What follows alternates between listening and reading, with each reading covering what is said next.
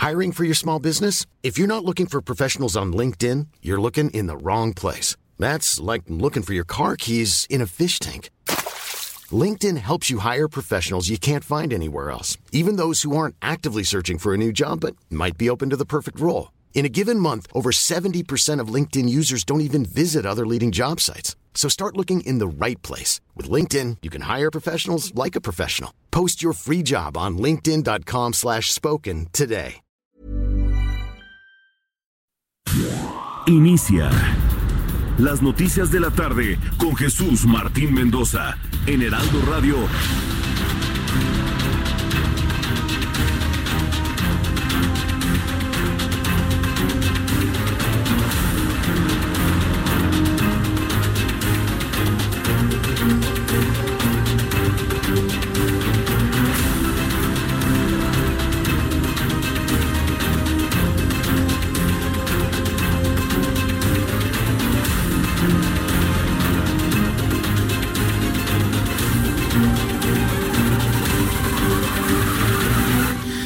Las 6 de la tarde en punto, hora del centro de la República Mexicana. Bienvenidos, muy buenas tardes. Iniciamos el Heraldo Radio a través de una gran cantidad de frecuencias en toda la República Mexicana. Gracias por estar con nosotros, gracias por estar en sintonía con el Heraldo Radio en el Valle de México a través del 98.5 de FM, 98.5 en Guadalajara, Jalisco en el 100.3, en Tampico 92.5, en Villahermosa, Tabasco 106.3 de FM, en la ciudad de Acapulco, Guerrero. Le invito para que nos escuche a través del 92.1 de frecuencia modulada. Yo soy Jesús Martín Mendoza. Súbale el volumen a su radio, le tengo la información más importante hasta este momento.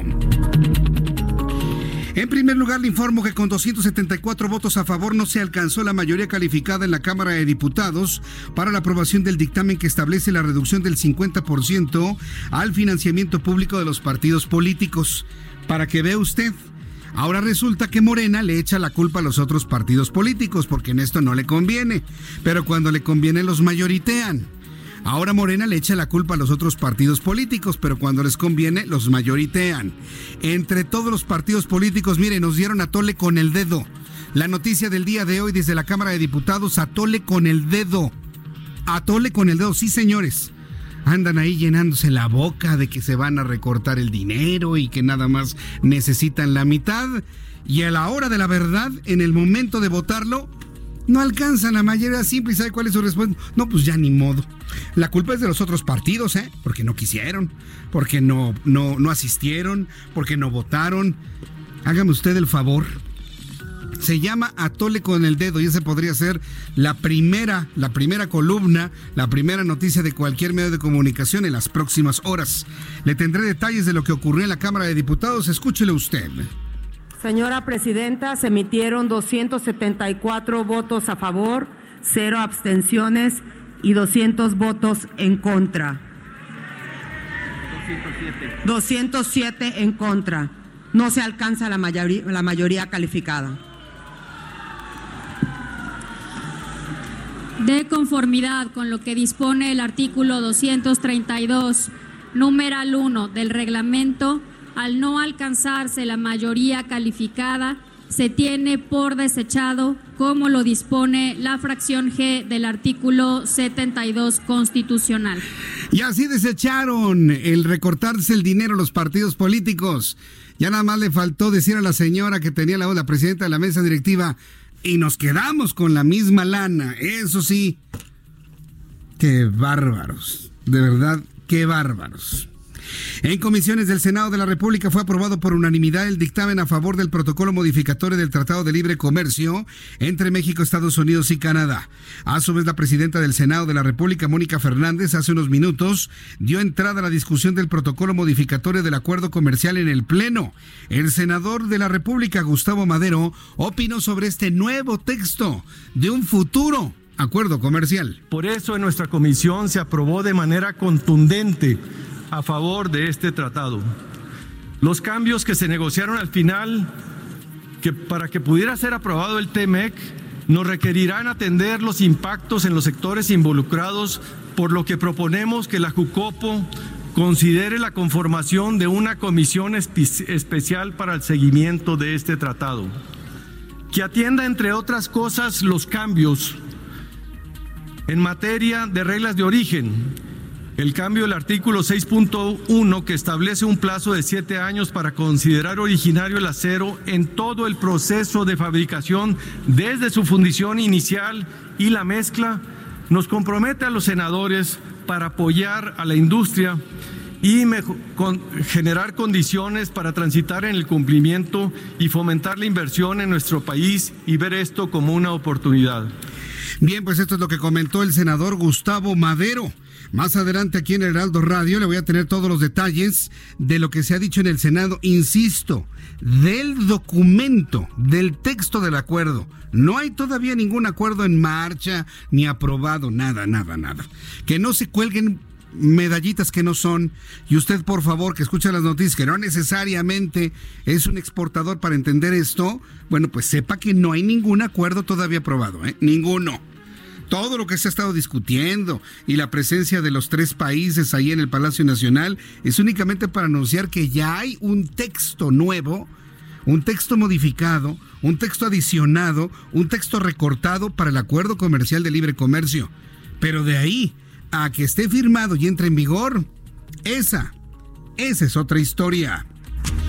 También le informaré que en el estado de Hidalgo se negó la despenalización del aborto con 15 votos en contra, 10 a favor y 5 abstenciones. Así que en el Congreso de Hidalgo las cosas se quedan como están. Informa usted, diputada presidenta, que de 30 diputadas y diputados presentes se tiene la siguiente votación. 10 votos a favor, 15 votos en contra y cinco abstenciones. ¿Es cuánto, diputada presidenta?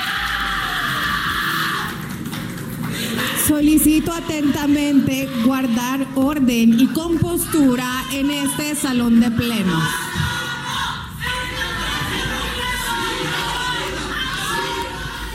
Y bueno, pues eh, un, un, logro muy importante allá en el estado de Hidalgo, ya lo platicaremos un poco más adelante aquí en el Heraldo Radio. Yo creo que las personas que quieran hacer lo que quieran con su cuerpo lo pueden hacer, nadie se los está impidiendo absolutamente. Si lo que están buscando es gratuidades, pues mejor díganlo así, ¿no? Queremos abortar, pero que nos salga gratuito a cargo del Estado.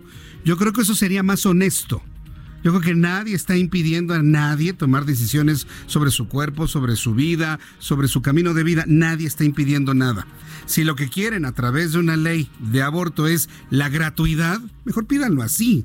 Yo creo que eso sería mucho más honesto, mucho más claro, mucho más puntual e incluso se podría probar más fácil y de una manera correcta, más rápido pues. Y Jesús Seade, subsecretario de Relaciones Exteriores para América del Norte, reconoció que sí existe la figura de un agregado laboral, mismo que no viene incluido en el protocolo modificatorio del acuerdo comercial con Canadá y Estados Unidos, pero hay una vacante en la Embajada de los Estados Unidos por lo que esto puede representar un riesgo. Pues arréglenlo están a tiempo de arreglarlo, pero mire, está complicado el acuerdo comercial. Por México ya pasó, por Canadá, mire, a Justin Trudeau ni le va ni le viene. Si hay uno nuevo o nos quedamos con el de 1994, la verdad sea dicha. Y aquí en México el interés es meramente político. En los Estados Unidos, que daría la aprobación de un nuevo texto en manos de los demócratas, ¿y usted cree que los demócratas le van a ayudar a Donald Trump a quedar bien con los otros países? Alfonso Durazo, titular de la Secretaría de Seguridad y Protección Ciudadana, aseguró que con la detención de Genaro García Luna se jala la hebra de la corrupción. A ver si es cierto que la jalan. Vamos a escucharlo. Esperamos que la detención del exsecretario de Seguridad Pública en Estados Unidos ayudará a jalar la hebra de la enorme madeja de corrupción que se formó alrededor de la llamada guerra contra el narco y que ubica, ubicó a nuestro país el 2018 en el lugar número 138 del ranking de corrupción mundial de 375 países eh, evaluados. A ver si es cierto, Alfonso Durazo, a ver si es cierto. Yo nada más le voy a voy a dejar esto por aquí, como se dice en las redes sociales. Voy a dejar esto por aquí. ¿De verdad usted va a volver a encerrar a Florence Cassés? Si hay un asunto que pueden marcar la vergonzosa corrupción de los tiempos de Genaro García Luna es haber dejado libre a Florence Cassés luego de una puesta en escena con una televisora. Yo quiero ver, Alfonso Durazo, que se llene la boca de que va a jalar la hebra de la corrupción. Yo quiero verlo a usted, que se traiga otra vez a Florence Cassés, que la vuelva a encerrar por el delito de secuestro. ¿sí? Y que finque responsabilidades a quienes en coparticipación con Genaro García Luna hicieron todo ese montaje. Quiero verlo. Dejaré esto por aquí. Y durante la tarde de este jueves, el presidente de la República, Andrés Manuel López Obrador, sostuvo una reunión privada con padres de las víctimas de la guardería BC. Se trata del segundo encuentro que sostiene el mandatario con las familias de las víctimas en Hermosillo, Sonora. Debo decirle que todas las víctimas todas las familias que perdieron a sus hijos, que están quemados de por vida, que tienen el dolor de haber estado en ese infierno que fue la guardería BC, todos absolutamente, todos, hasta los que fueron rescatados, vaya, hasta los que no fueron a la guardería ese día, todos tienen indemnizaciones y atenciones médicas vitalicias de por vida, tanto en México como en los Estados Unidos. Eso es importante también informarlo. El Grupo Aeroportuario del Pacífico anunció que durante los próximos cinco años invertirá 24 mil millones de pesos en algunos de los aeropuertos. Pero hablando sobre el aeropuerto, un informe de la IATA, según revela el periódico La Jornada, un informe de la IATA ha descartado por completo un funcionamiento simultáneo del aeropuerto de Toluca, del aeropuerto, del eventual aeropuerto de Santa Lucía y el de la Ciudad de México. Cada vez se suman más y más y más declaratorias de gente que sí sabe de aeropuertos, de personas que sí saben de aeronavegación, de personas que sí saben de seguridad aérea. Cada vez se suman más en donde no ven ninguna posibilidad de una operación de un aeropuerto internacional en la zona de Santa Lucía. Legisladores de una comisión de la Cámara Baja del Congreso de los Estados Unidos iniciaron la segunda jornada de la sesión para debatir los cargos en el proceso de juicio político contra Donald Trump, presidente de Estados Unidos, enviados al Pleno de la Cámara de Representantes. Mientras tanto, el ministro de Defensa chileno informó hoy el hallazgo de restos humanos del avión militar desaparecido sobre el tormentoso paso Drake cuando transportaba 38 personas a la base chilena de la Antártida. 20 oficiales de la Policía Estatal de Tamaulipas concluyeron con éxito la primera fase del curso de inglés básico e intermedio que fue impartido por el Texas Southmost College. Esto como parte de las acciones binacionales de la colaboración entre Estados Unidos y México.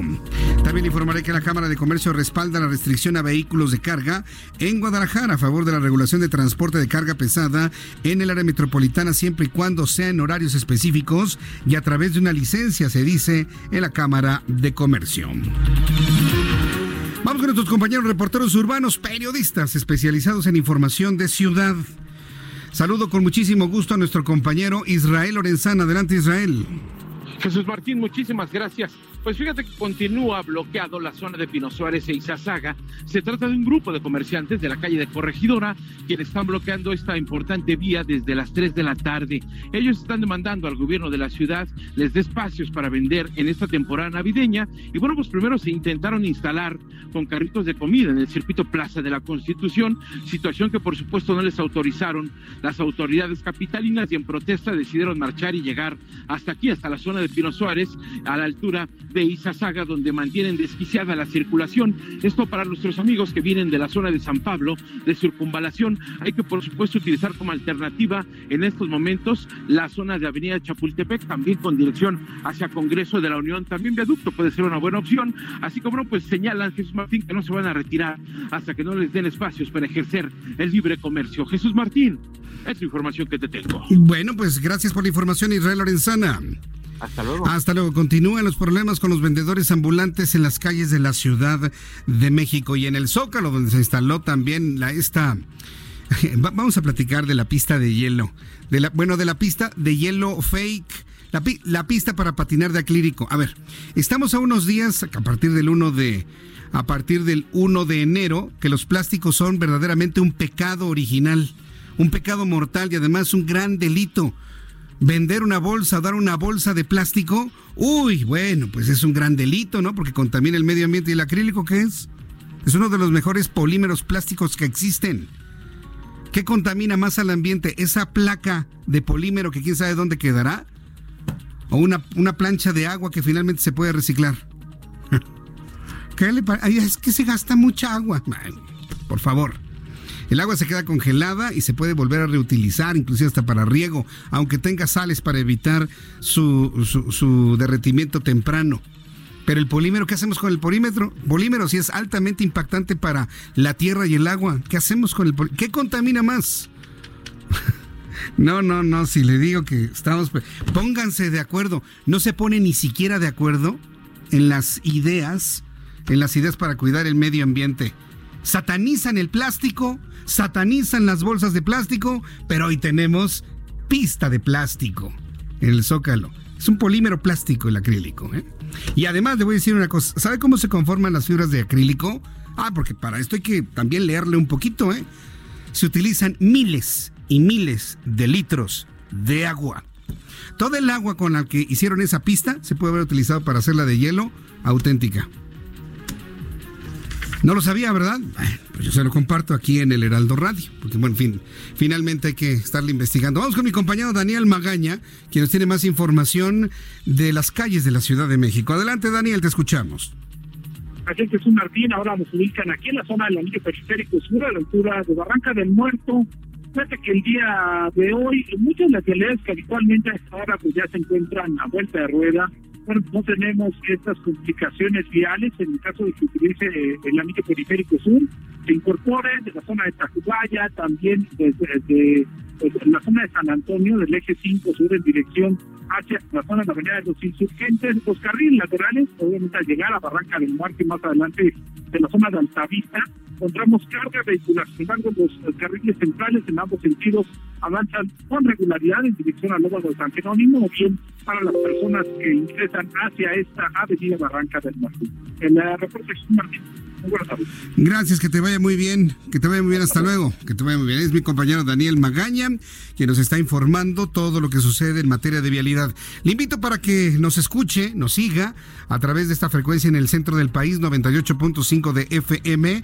Yo quiero agradecer enormemente a todas las personas que en las encuestas han contestado que escuchan en el, el Heraldo Radio con Jesús Martín a esta hora de la tarde, de 6 de la tarde a 8 de la noche. Además, le invito para que también me vea y eh, participemos en este chat en vivo en Jesús Martín MX. Jesús Martín MX es mi canal de YouTube. Ahí estamos transmitiendo este programa de noticias para que usted, bueno, pues también participe en este chat que por cierto se ha convertido en un grupo de amigos gigantesco, enorme que todos los días se encuentran a esta hora de la tarde para comentar, convivir, platicar, decirse muchas, muchas cosas. Es YouTube Jesús Martín MX y a través de mi cuenta de Twitter, arroba Jesús Martín MX. En Twitter, arroba Jesús Martín MX. Cuando el reloj marca las 6 de la tarde con 18 minutos, vamos a revisar con Abraham Arreola qué es lo que ocurría un día como hoy, 12 de diciembre, en México.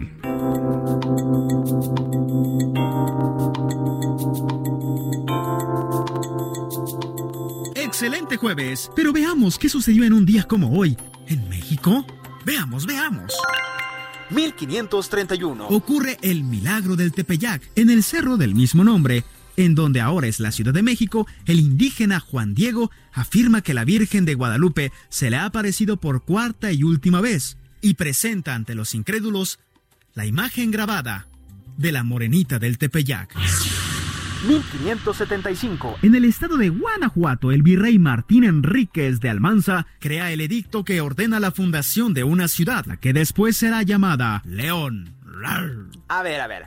Antes de continuar, tenemos un dato polémico. Según los archivos, en 1932, en el municipio de Mexicali, Baja California, sucede la primera y única nevada conocida. ¿A poco sí? A ver, pongan en redes si este dato es cierto.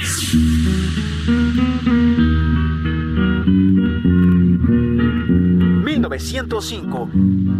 Peregrino de amor, vagaba triste. Nace Guti Cárdenas, cantante, guitarrista y compositor mexicano, además de ser un digno representante de la trova yucateca. Desafortunadamente falleció a los 27 años de edad.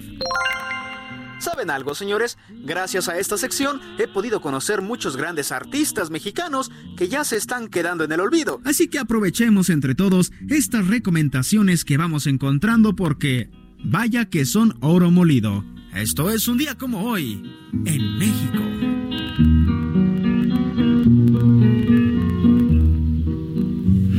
Peregrino de amor. Ándale, Abraham Arreola, ahora sí. Te fuiste hasta la raíz. Gracias, Abraham Arreola, por los recuerdos de un día como hoy, 12 de diciembre. 12 de diciembre de, otros años aquí en nuestro país. Muchas gracias, la verdad, muy, muy interesante. Eh, antes de ir con el tema del clima, porque nos falta todavía todo eso, sobre todo porque la gente, y yo también he tenido mucho frío, tenemos el tránsito del Frente Frío número 22 de la temporada invernal. Antes voy a saludar a mi compañera Nayeli Cortés porque hay asuntos importantes en la Cámara de Diputados. Atendemos y, escuchamos la nota de mi compañera Nayeli Cortés y regresamos con el asunto del clima.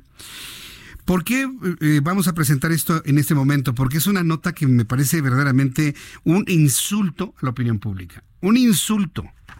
Imagínense, los partidos políticos ahí debatiendo de que se quieren recortar el dinero y a la mera hora lo desechan. Eso se llama atole con el dedo. Cuéntanos la historia, Nayeli Cortés, en la Cámara de Diputados. Adelante.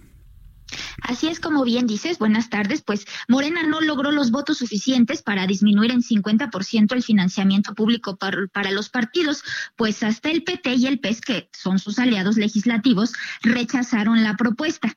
Esta eh, iniciativa de reforma al artículo 41 constitucional fue desechada por 207 votos provenientes del PAN, del PRI, del PRD, del PBN, de MC y del PT. Morena y el PES, que son los únicos partidos que apoyaron esta reforma consiguieron en conjunto 274 votos. Sin embargo, no fueron suficientes, pues se trataba de una reforma constitucional y para que ésta sea aprobada, pues se requieren las dos terceras partes de votos a favor de los diputados presentes. El PAN aseguró, pues, que no aceptaba esta reforma, pues porque se trataba de una reforma electorera cuya finalidad solo es aniquilar a los partidos de oposición que le resultan incómodos al presidente de la República. Y bueno, el PT, que es aliado del presidente Andrés Manuel López Obrador, pues también votó en contra de esta posibilidad y en voz de Gerardo Fernández Noroña, pues también aseguró que lo que se pretende con esta reforma, pues es estrangular a estos partidos y más bien sugirió que se baje el financiamiento público a 60% de lo que actualmente reciben, pero que ese 60% pues se divida por igual entre todos. Finalmente, después de la discusión, pues la reforma, como te decía, no alcanzó los votos suficientes para ser aprobada y pues fue desechada la propuesta. Existe la posibilidad de que el tema se retome cuando todos los partidos políticos comiencen la discusión de una reforma electoral en el siguiente periodo ordinario de sesiones que comienza en febrero, pues porque ya adelantaron eh, los coordinadores parlamentarios que no hay en el horizonte la posibilidad de realizar un periodo extraordinario para discutir este tema. Es el reporte que tenemos. Muchas gracias por la información, Nayeli Cortés. Buenas tardes. Eso sucede en la Cámara de Diputados. Es una burla, es, es, es un es un atole con el dedo. No vuelvan, señores legisladores, jamás en sus vidas a ofrecer lo que no van a cumplir. No vuelvan a ofrecer lo que nunca van a cumplir. Y bajarse el dinero del erario que los hace vivir como ricos, aunque se hayan bajado su sueldo, no lo vuelvan a prometer nunca, jamás. Mejor quédense. Miren, en boca cerrada no entran moscas, ¿eh? En boca cerrada no entran moscas. Y ahorita les está entrando, pero todo el mosquerío. Porque acá, todos muy, muy acá fufurufos. Nos vamos a bajar el sueldo. Y ahora resulta que, mire, lo desecharon hasta el siguiente periodo ordinario. ¿Y sabe qué? Para febrero nadie se va a acordar de esto. Nadie, se lo puedo asegurar. Nadie lo va a recordar y nos vamos a ir a otras cosas. Y esto habrá quedado como una verdadera anécdota. Es una pena, es una burla. Pero en fin, así se hacen finalmente las cosas. Cuando les conviene y cuando no, pues no. Vamos a revisar las condiciones meteorológicas para las próximas horas. El Servicio Meteorológico Nacional, dependiente de la Comisión Nacional del Agua, nos informa sobre el tránsito del Frente Frío número 2 y una masa de aire frío que lo acompaña, además de una circulación anticiclónica. En el boletín meteorológico más reciente, emitido hace unos cuantos minutos de hoy, 12 de diciembre, se informa que esta noche y madrugada el Frente Frío número 22 continuará con características de estacionario sobre el Golfo de México. Ocasionará nublados y lluvias puntuales intensas en Veracruz y Tabasco, muy fuertes en Chiapas, así como fuertes en la península de Yucatán. La masa de aire frío asociada mantendrá el ambiente muy frío con posibles heladas matutinas en la mesa del norte y en la mesa central, además de vento de norte fuerte. En el Istmo y Golfo de Tehuantepec, condición que va a disminuir de manera gradual. También se pronostica oleaje de 1 a 3 metros de altura en la costa occidental de Baja California. Bien, pues tomando en cuenta ello, pues ya tenemos elementos suficientes para decirle cuál es el pronóstico del tiempo para las siguientes ciudades. Así que, bueno, pues le, informo rápidamente que en el Estado de México, la temperatura mínima estará en 0 grados, menos 1 grado Celsius. Inclusive estará por debajo de los 0 grados en Toluca para el día de mañana al amanecer, máxima 21, en este momento 16. En Guadalajara, Jalisco, mínima 6, máxima 27. Seguirá siendo mucho frío también en Guadalajara, en Monterrey igual, mínima 10, máxima 20, con un día completamente despejado. En Tampico, Tamaulipas, mínima 17, máxima 26. En Villahermosa, Tabasco, mínima 20, máxima 29. Amigos de Acapulco, Guerrero, me da mucho gusto saludarlos a esta hora de la tarde. Temperatura en este instante, 27 grados, la temperatura mínima 22, máxima 29. Y aquí en la capital de la República, el termómetro en este momento marca 21 grados Celsius. La temperatura mínima mañana al amanecer será de 5 grados, estará haciendo mucho frío mañana al amanecer. Y la máxima para el día de mañana, 23 grados Celsius.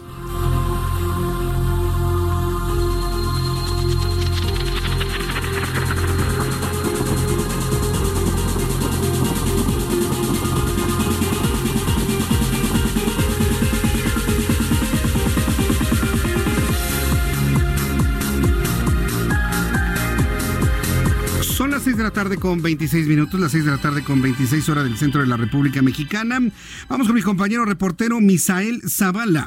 Hace unos instantes, el Senado de la República ha informado que con 107 votos a favor y uno en contra, se ha aprobado el protocolo modificatorio del texto del texto del Tratado de Libre Comercio y dos acuerdos paralelos. Misael Zavala, adelante, te escuchamos con atención de lo que acaba de ocurrir en el Senado.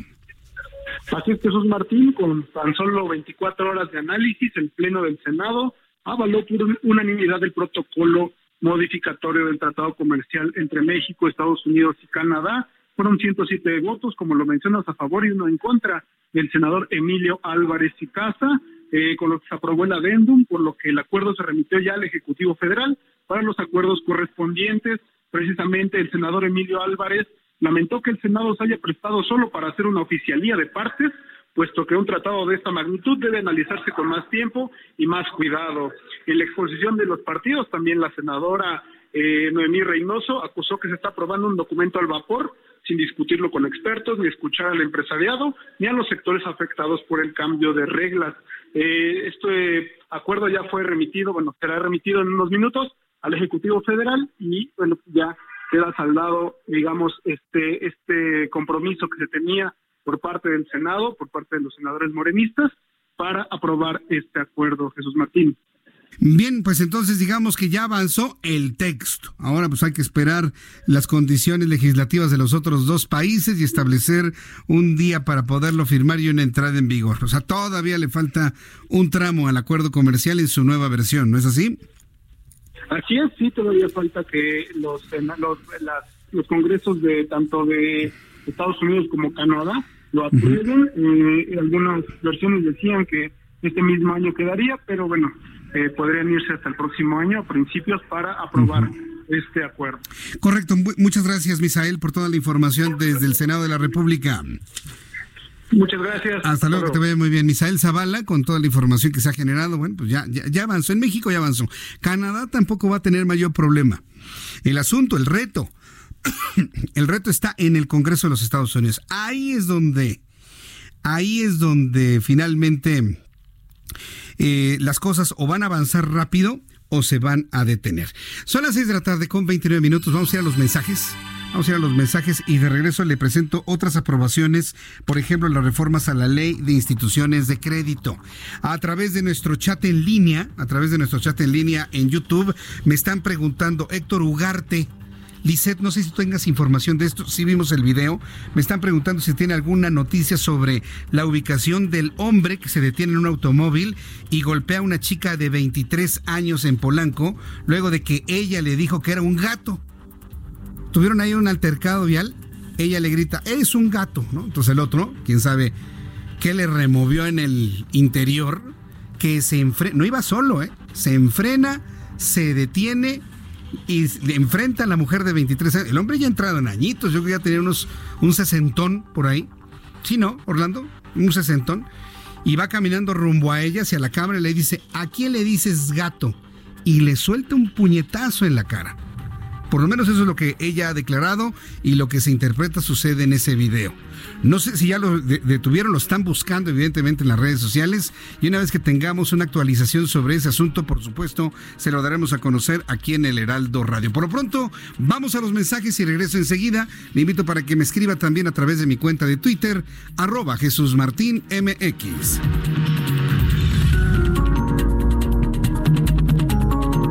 Escuchas a Jesús Martín Mendoza con las noticias de la tarde por Heraldo Radio, una estación de Heraldo Media Group.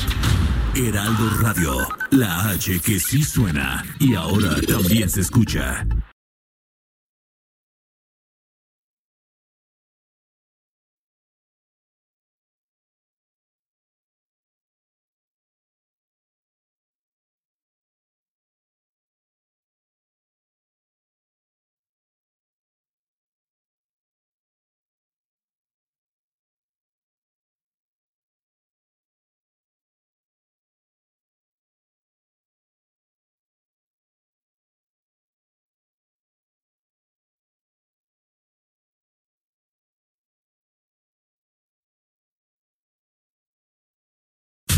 Heraldo Radio.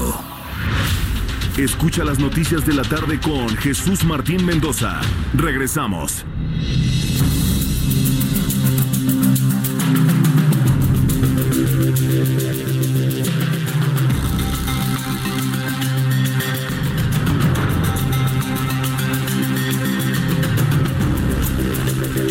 Son las 6 de la tarde con 35 minutos hora del centro de la República Mexicana. Hoy llegó Evo Morales Evo Morales, ex presidente de Bolivia, ex presidente de Bolivia, ya llegó a Argentina. ¿Y qué cree que pasó en Argentina? ¿Usted cree que lo recibieron con los brazos abiertos? El gobierno del peronista Alberto Fernández, sí. Pero los argentinos están que no los calienta ni el sol. Hay marchas en las calles, hay protestas generalizadas de gente que no quiere tener a Evo Morales en Argentina. Al ratito le voy a tener más detalles de lo que está ocurriendo en aquella parte del mundo. Y bueno, pues ya se acercan las fiestas navideñas, está acercando tanto la fiesta del, bueno, primero las posadas, ya la próxima semana tenemos las posadas, luego vienen eh, la cena de la Nochebuena para recibir la Navidad, luego la Noche Vieja para recibir el Año Nuevo. Vienen momentos en los cuales el consumo de alimentos altamente calóricos se generaliza llega el momento en el que el consumo de bebidas altamente calóricas se generaliza. Más de una persona me ha expresado su preocupación de estas fechas. Más de una persona me ha expresado su preocupación de lo que sucede en estas fechas, que son, pues, que la comida, que la cena, que la reunión con los amigos, que la cena de despedida, de agradecimiento de fin de año, y luego las posadas, y luego las comidas familiares. Es un día, es, un tiempo verdaderamente complicado en materia de alimentación. Pero entiendo que hay empresas mexicanas que se han empezado a comprometer con los consumidores precisamente para que este impacto no sea tan alto. Abraham Arriola nos tiene el resto de esta información. Adelante, Abraham, me da gusto saludarte. Bienvenido y muy buenas tardes. Muy buenas tardes, Jesús. Así es, rápidamente te platico que recientemente se anunció un compromiso de la industria mexicana de bebidas para reducir significativamente el porcentaje de calorías en sus productos. Se dice que habrá una reducción adicional del 20% de calorías a sus productos para 2024 en avanzada, sus embotelladores asociados han colocado 172 nuevos productos bajos y o sin calorías, que se traduce en una amplia oferta de opciones para sus consumidores con un portafolio donde uno de cada dos bebidas no contiene calorías o solo aportan muy pocas con las llamadas versión light. El compromiso de la industria de bebidas es un paso muy importante, pues adicionalmente se han comprometido a marcar un acierto en una era de tendencias y productos en favor de los mexicanos. Es la información que te tengo, Jesús. Bueno, pues esperemos que de esa manera pues sea un granito de arena para eh, colaborar en el esfuerzo que algunos hacen para ingerir menos calorías. Muchas gracias, Abraham. Abraham Arriola con esta información aquí en el Heraldo Radio. Cuando son las 6 de la tarde con 37 minutos hora del centro de la República Mexicana, quiero informarle que con 353 votos a favor, 101 en contra y cero abstenciones, recuerde que estamos en la recta final del periodo ordinario y están sacando todo eh, sobre las rodillas. Ah, por cierto, este, ahora que estoy comentando eso, ¿usted cree que los legisladores en menos de 24 horas se leyeron todo el texto del nuevo acuerdo comercial entre México, Estados Unidos y Canadá? ¿Verdad que no? Pues claro que no. Bueno, con 353 votos a favor, 101 en contra y 0 abstenciones, diputados aprobaron en lo general y en lo particular el dictamen que reforma la ley de instituciones de crédito. Con la modificación aceptada por la Asamblea, una vez que ocurrido esto, se devuelve al Senado. Vamos a escuchar en qué consiste precisamente estas modificaciones a la ley de instituciones de crédito. Se emitieron 353 votos a favor, 101 en contra, 6 abstenciones, Presidenta. Aprobado en lo general y en lo particular el proyecto de decreto por el que se reforma la denominación del título quinto y se adiciona un capítulo quinto al título quinto de la Ley de Instituciones de Crédito. Se devuelve al Senado de la República para los efectos de la fracción E del artículo 72 constitucional. Bueno, ¿en qué consiste esto? Bueno, eh, finalmente la reforma a la ley de instituciones de crédito es el inicio de una superunidad de investigación de inteligencia financiera. La controvertida reforma a la ley de instituciones de crédito que, se analiza y que se ha aprobado por el legislativo es solo el inicio de una serie de cambios normativos que tiene identificados la unidad de inteligencia financiera para el combate del lavado de dinero, el financiamiento al terrorismo en el país, donde se presume que se lavan alrededor de 50 mil millones de dólares al año. En esta primera reforma, por ejemplo, si usted gasta más de lo que gana, en ese momento se emite un alertamiento al, a su banco. Todas estas modificaciones, ¿qué es lo que van a provocar? A ver, dígame, ¿quién levanta la mano? A ver, tú, ¿qué van a provocar? Claro, que la gente ya no use bancarización. Si yo voy a gastar en un instrumento financiero más de lo que gano y eso va a alertar a la unidad de inteligencia financiera, ¿sabe lo que van a hacer después con la tarjeta de crédito? La van a destrozar. Gasto en efectivo. Y estas modificaciones lo único que están provocando es un, un aumento en la utilización del dinero en efectivo. Nada más ni nada menos. ¿eh? La intención es buena, sí, evitar el lavado de dinero, pero a través de acciones que desincentivan la bancarización, yo tengo mis dudas que verdaderamente esto funcione. De acuerdo con el documento preliminar en la segunda evaluación nacional de riesgos del cual eh, algunos medios de comunicación obtuvieron una copia, la unidad de inteligencia financiera a cargo de Santiago Nieto Castillo, con el fin de ser más eficientes en la lucha contra el lavado, ya tienen identificados los cambios normativos de la ley federal para la prevención e identificación de operaciones de recursos de procedencia ilícita, también conocida como ley antilavado a la Ley de Instituciones de Crédito, al Código Penal Federal, al Código Nacional de Procedimientos Penales y a la Ley General del Sistema Nacional Anticorrupción.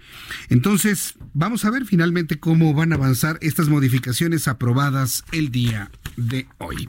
Cuando son las 6 de la tarde con 41 minutos hora del centro de la República Mexicana, vamos hasta el estado de Hidalgo.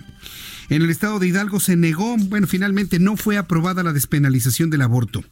Con 15 votos en contra, 10 a favor y 5 abstenciones, el Congreso local, en el Congreso local de Hidalgo, se rechazó un dictamen que pretendía legalizar la interrupción del embarazo. Posterior al rechazo de ese dictamen, se votó para decidir si ésta regresaba a las comisiones de legislación y la comisión de seguridad. Sin embargo, hubo 13 votos a favor, 16 en contra y 0 abstenciones, por lo que finalmente este documento fue desechado. Vamos a escuchar el momento, sí lo tenemos en el resumen. Vamos a escuchar precisamente el momento en el que se realiza esta votación. Eh, esta votación es creo que el segundo insert que me, me manejaste en el resumen inicial, para que usted escuche la reacción de las legisladoras que estaban a favor del aborto. Necesito que usted escuche la reacción que se genera una vez que se dan cuenta que el documento había sido desechado. Informa usted, diputada presidenta, que de 30 diputadas y diputados presentes se tiene la siguiente votación. 10 votos a favor, 15 votos en contra y 5 abstenciones. ¿Es cuánto, diputada presidenta? Solicito atentamente guardar orden y compostura en este salón de pleno.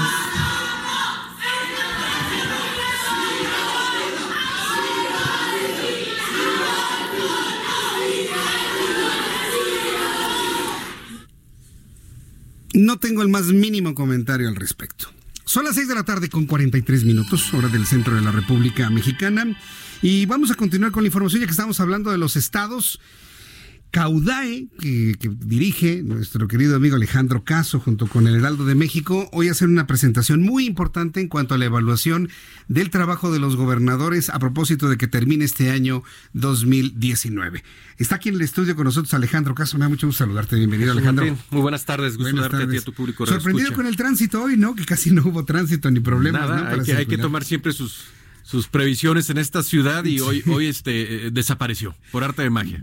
Ojalá y así siempre fuera. Pero si no, hoy, hoy si no, habría escuelas. Se nos hizo el milagro y el día guadalupano. Ah, nos hizo el milagro a Guadalupano. Así es. Oye, ¿y le hicieron el milagro a algunos de los gobernadores en tu evaluación? Pues no, no, no necesariamente. No necesariamente, ¿verdad? Algunos quisieran, algunos, algunos quisieran, este, tener su veladora prendida. Pero bueno, a fin de cuentas, Jesús Martín, hicimos eh, en este último mes de diciembre un, ejercicio que ya te lo había comentado la vez anterior. Es decir, no salimos a medir este diciembre, sino lo que hicimos fue eh, tomar la primera evaluación, que fue en el mes de febrero, cuando arrancamos con estos ejercicios, y la última que fue en noviembre. Eh, los promediamos. Cada atributo son tres atributos, como recordarás, honestidad, integridad y capacidad el resultado de cada uno de estos gobernadores eh, lo promediamos por cada mes y hicimos una lista única. Una sola lista del 1 al 32, eh, donde nos arrojó ahora sí quién es el, pues el campeón de campeones en términos de los gobernadores de los primeros lugares y pues cuáles son los gobernadores este, muy mal evaluados durante todo el año. Sí en un ejercicio que, que, aquí contamos con todo el apoyo de, del equipo de diseño del Heraldo, pues este a los gobernadores ahora sí que a los primeros 10 eh, eh, se les puso un gorrito navideño, así, muy bonito, muy padre, y a los últimos cinco, pues ahora sí que se llevaron su bota con su, con su carboncito, su bota vacía, es decir, los gobernadores que hicieron, salieron mal evaluados. Esto nos permite entonces tener todavía una mayor claridad en términos de cuáles son los gobernadores que durante el todo el año fueron muy constantes, que fueron bien evaluados por la ciudadanía y cuáles fueron los gobernadores que también fueron muy constantes, pero en la tabla baja. Entonces, este campeón de campeones, que así se tituló el ejercicio en, el, en, el, en la edición del Heraldo impreso, pues es el que estamos presentando. Y bueno, pues para entrar en materia, te diría que en primer lugar aparece eh, el gobernador Mauricio Vila Yucatán. Fue un gobernador que tiene prácticamente un año ha sido un gobernador muy constante en las primeras posiciones, por ahí de repente segundo, tercer lugar, eh, y este, y bueno, pues aparece en primer lugar. En segundo lugar, Francisco Domínguez de Querétaro, un estado fuerte económicamente. Eh, Francisco Domínguez pues va por su prácticamente ya transcurre su quinto año de gobierno y sigue manteniendo altas calificaciones. En tercer lugar, Quirino Ordaz de Sinaloa. Eh, él tuvimos un bajón en el mes de octubre con todo este tema del, del, fallido operativo en, en, Culiacán. Me parece que ellos, eh, o él pues, o su gobierno, eh, tomaron una, una actitud eh, muy positiva al pasar al frente en este tema y, y, este tratar de superarlo lo más pronto posible. Y se ve reflejado porque a pesar de este bajón de octubre, seguimos teniéndolo en el tercer lugar. En el caso del cuarto lugar, Diego Sinue de Guanajuato. Eh, parte, igual que Querétaro, la zona del Bajío. Él, si bien Guanajuato tiene serios problemas en el tema de inseguridad, algunos están muy en las, eh, vamos, focalizados, vamos a decirlo de esta manera, en la, en la zona rural, pues, y creo que el hecho que las ciudades o las grandes ciudades no se presenten actos tan fuertes perceptualmente hablando como en otras regiones de ahí del mismo estado, permite pues que siga siendo un gobernador bien evaluado. Claudia Sheinbaum de la Ciudad de México en el quinto lugar, ella eh, recién también este, pasó su, su, su, informe pues de, de, su primer año eh, y, el sábado tuvo su, su evento de primer año, la mantenemos en el quinto lugar. Eh, las dos mujeres gobernadoras las tenemos entre los diez primeros lugares, José Rosa Ispuro de Durango en el sexto, Francisco García Cabeza de Vaca de Tamaulipas en el séptimo lugar, Carlos Mendoza David de Baja California Sur en el octavo, lo que comentaba Claudio Pavlovich de Sonora en el lugar número 9 y Adán Augusto López de Tabasco en el número 10. Por ahí alguien me ha dicho, oye, Adán Augusto no lo traías en los primeros lugares en, estos últimos ejercicios. En efecto, lo que sucedió fue que cuando arrancamos esta medición, él aparecía con porcentajes altos, así hay que decirlo, en los primeros meses, lo cual le permite, pues, a la hora de ser esta, este promedio de, colarse y ubicarse en el décimo lugar. Esos son los 10 primeros lugares, Jesús Martín. Correcto, bueno, son, son 10 lugares en donde ¿Cuántos gobernadores del PAN, cuántos de Morena, cuántos del PRD tú puedes ubicar? Porque a mí me llama la este atención el 1, 2 del PAN y el 4 del PAN también, ¿no? Así es. Eh, te diría que son seis gobernadores panistas. De los 10, 6 son panistas. 6 son panistas, dos de ellos en, en, el, en el, los primeros tres lugares. Tenemos dos eh, gobernadores del PRI, en el caso de este Sinaloa y Sonora. Y tenemos dos también gobernadores de Morena. En este caso, la Ciudad de México y Tabasco a través de, de Adán Augusto López. Entonces son 622.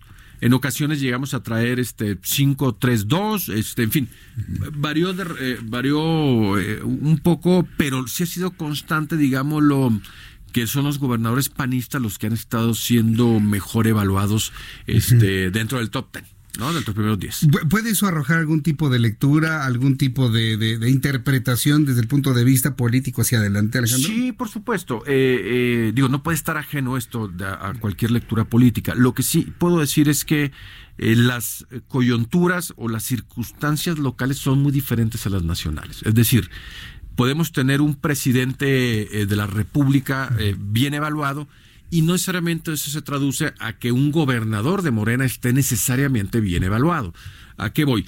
Hay problemáticas, coyunturas y circunstancias muy, muy locales que son atendidas justamente por los gobernadores y eso este de alguna otra manera le reditúa una buena aprobación y en efecto también seguramente en esta lista de gobernadores por ejemplo muy particular de, de los de los azules pues es probable que alguno de ellos dos o tres o uno, pues esté con, con, aspiraciones políticas rumbo a la 2024. 2024. Tampoco hay que ah, descartarlo, porque a fin de cuentas son figuras locales este y me parece que son los que están teniendo mucho más em, eh, resultados y presencia este más allá de, de, las figuras algunas de acá de carácter nacional. Muy bien, en la, en la última parte, ¿quiénes son los que repitieron inclusive hasta en, la, en el promedio?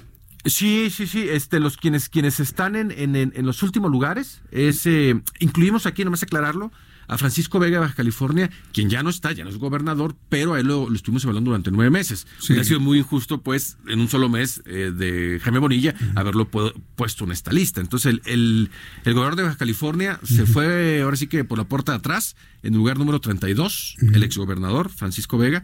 Colima, este, en el número 31, Nuevo León, Jaime Rodríguez el Bronco en el número 30, que fue muy persistente en los últimos campeón. lugares. Campeón. Este, eh, eh, Marco Mena de Tlaxcala en el 29, Silvano Oroles de Michoacán en la posición número 28. Muy bien, bueno, pues estos datos verdaderamente me parecen interesantes el, el, poderlos analizar. Para el próximo mes de enero, entonces ya hay una evaluación de ejercicio ya aparecerá el nuevo gobernador Jaime Bonilla de Baja California. En la anterior ya, lo habíamos presentado a él. Sí. Este, pero como esta se trataba de un resumen, este, de un resumen anual, entonces, pues por eso no, no incluimos en este resumen al gobernador Bonilla. Pero ya hemos presentado en el anterior ejercicio, que fue en el mes de noviembre, ya aparecía él evaluado en este caso por nosotros. Muy bien, pues Alejandro Caso, muchas gracias por acompañarnos al, día de hoy. Feliz Navidad. Igualmente, muchas gracias por Buen arranque de año. Igualmente, gracias, este, gracias por la oportunidad de estar presentando aquí estos resultados. Y, lo vamos a seguir haciendo en conjunto con el Heraldo de México. Así es, le vamos a seguir, lo vamos a seguir haciendo y, vamos a traer ahí a mediados de año con algunas otras cosas también que tienen que ver con miras al 21 donde se van a renovar. 15 gubernaturas. A, ver cómo, cómo, cómo resulta después de los primeros 15 días de, cuesta de enero, ¿eh? De cuesta de enero, ahí va a ser. Fíjate que vamos a ver. un punto muy rápido. Aquel, creo yo, ¿no? Me, atrevo a anticipar, aquel gobernador que de alguna manera tome alguna medida local que ayude a que esta cuesta de enero no sea en tema impositivo y este le, va a ayudar seguramente. Va a ser bien interesante a ver si lo podemos ya. Ya les diste una idea, ¿no? A ver, a ver quién agarra pues la propuesta. ¿no? Yo creo. Están de vacaciones. Alejandro Casa, gracias. Muchas gracias. Alejandro Casa, director de Caudae, con su encuesta de gobernadores, bueno, con su análisis, evaluación de gobernadores de todos los meses que le presenta junto con el Heraldo de México. Me da mucho gusto saludar en la línea telefónica Fadlala Cabani. Él es el secretario de Desarrollo Económico del Gobierno de la Ciudad de México. Fatlala, qué gusto saludarlo, bienvenido, muy buenas tardes. Igualmente, muchísimas gracias, un saludo a tus Radio Escuchas a tu auditorio. Eh, en, en, estos meses que le tocó agarrar el tema del desarrollo económico de la Ciudad de México, que estamos llegando al final, ¿cómo termina la Ciudad de México y desde qué punto va a arrancar 2020? Así es. Mira, eh, te voy a dar algunas cifras. La Ciudad de México fue eh, de las 32 entidades del país la que más captó inversión extranjera directa. Del 100% de esta inversión extranjera directa, la Ciudad de México captó el 25%, entraron alrededor de 26 mil millones de dólares, la Ciudad de México se quedó con alrededor de 5.500 millones de dólares. Todo esto prácticamente el 80% va para el tema inmobiliario en la ciudad, para la inversión inmobiliaria. La Ciudad de México fue la primera creadora en empleos en, la República eh, tanto nominalmente como porcentualmente en relación a su propia capacidad productiva eh, y de, y de eh, población económicamente activa. También fuimos de los primeros en crear trabajo de autoempleo, como tú ya lo, lo has señalado en algunas otras ocasiones que me has entrevistado también, la Ciudad de México eh, eh, ha creado o conservado 120 mil empleos enmarcados en el esquema del autoempleo, que no necesariamente están inscritos en el Seguro Social, pero que para el INEGI cuentan como empleo y que desarrollan una actividad importante en la microeconomía, sobre todo en las alcaldías de Tlalpan, de Milpalta, Tláhuac, Xochimilco, estamos hablando básicamente. También la Ciudad de México eh, eh, pudo eh, desarrollar un esquema para re Sí, Fernanda. su vocación renovada. Ajá. Lo perdí finalmente, ¿no? Ya saben, los teléfonos celulares, ¿no? Cuando alguien se va moviendo pero a ver si podemos tener nuevamente comunicación con él. Si no, vamos a hacer una cosa. Voy a aprovechar para ir a los mensajes comerciales de una vez y de regreso de los mensajes continuar platicando con Fadlala Cabani. Faltan cinco minutos para que sean las siete. Le recuerdo que escucha usted el Heraldo Radio en el Valle de México, en todo el centro del país, 98.5 de FM. Usted que quiere seguir escuchando noticias en el resto del país, entre en nuestra página de internet www.heraldodemexico.com.mx www.heraldodemexico.com.mx. Yo le invito para que me escuche a través de esta plataforma digital en el resto del país y en todo el Valle de México a través de la poderosa señal del 98.5 de FM. Continuamos con toda la información luego de un resumen de noticias.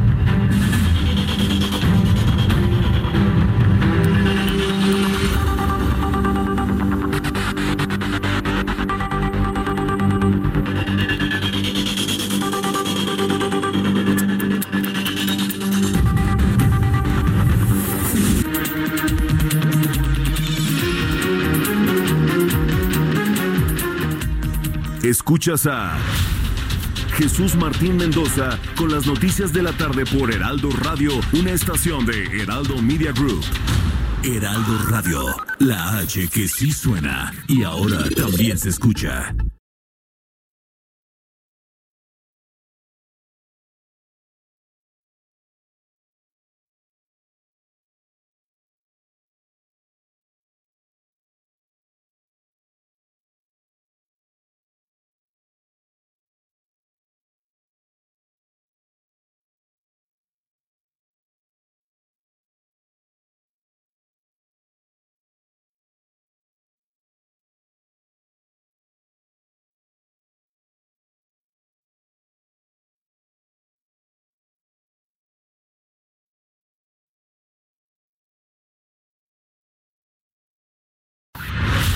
Escucha las noticias de la tarde con Jesús Martín Mendoza.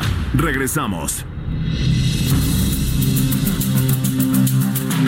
Cuando son las 7 en punto hora del centro de la República Mexicana, le presento un resumen con las noticias más importantes.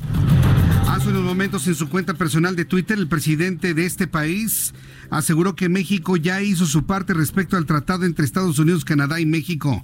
Ahora solo le toca esperar que los otros países hagan lo que les corresponde. Vamos a escuchar al presidente de este país.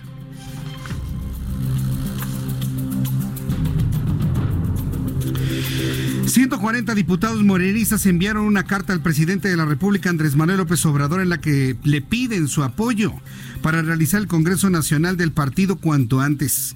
Los legisladores buscan establecer reglas claras para que definan la dirigencia del partido. De lo contrario, afirmaron que Morena puede ser inhabilitado jurídico y políticamente. De la Procuraduría General de Justicia intentaron detener a Miguel Ángel Vázquez, exsecretario de Administración y Capital Humano de la Secretaría de Finanzas y asesor de Miguel Ángel Mancera.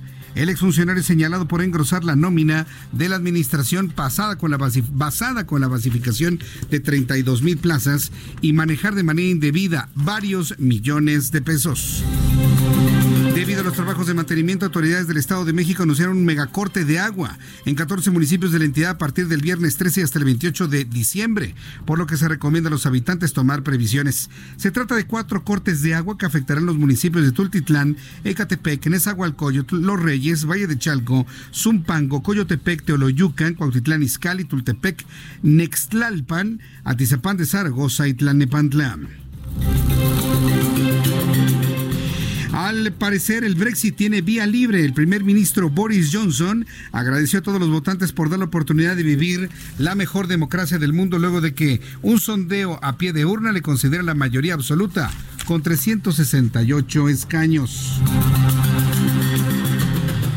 Y tal y como le dije, como le informé en este resumen de noticias, López Obrador está instando a los países como Estados Unidos y Canadá para que hagan lo propio en sus congresos para aprobar el nuevo texto del acuerdo comercial.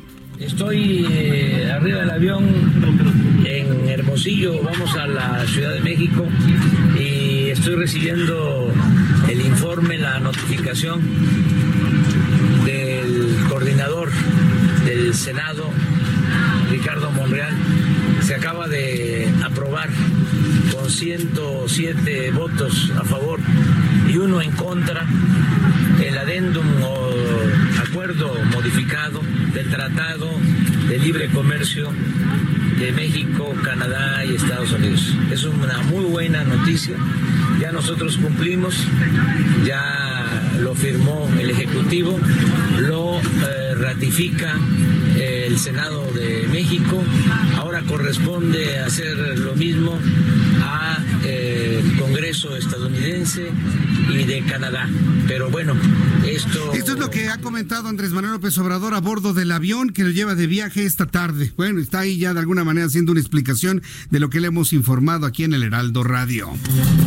Estas son las noticias en resumen. Le invito para que siga con nosotros. Soy Jesús Martín Mendoza. Son las 7 con 4, las 7 con 4 horas del centro de la República Mexicana.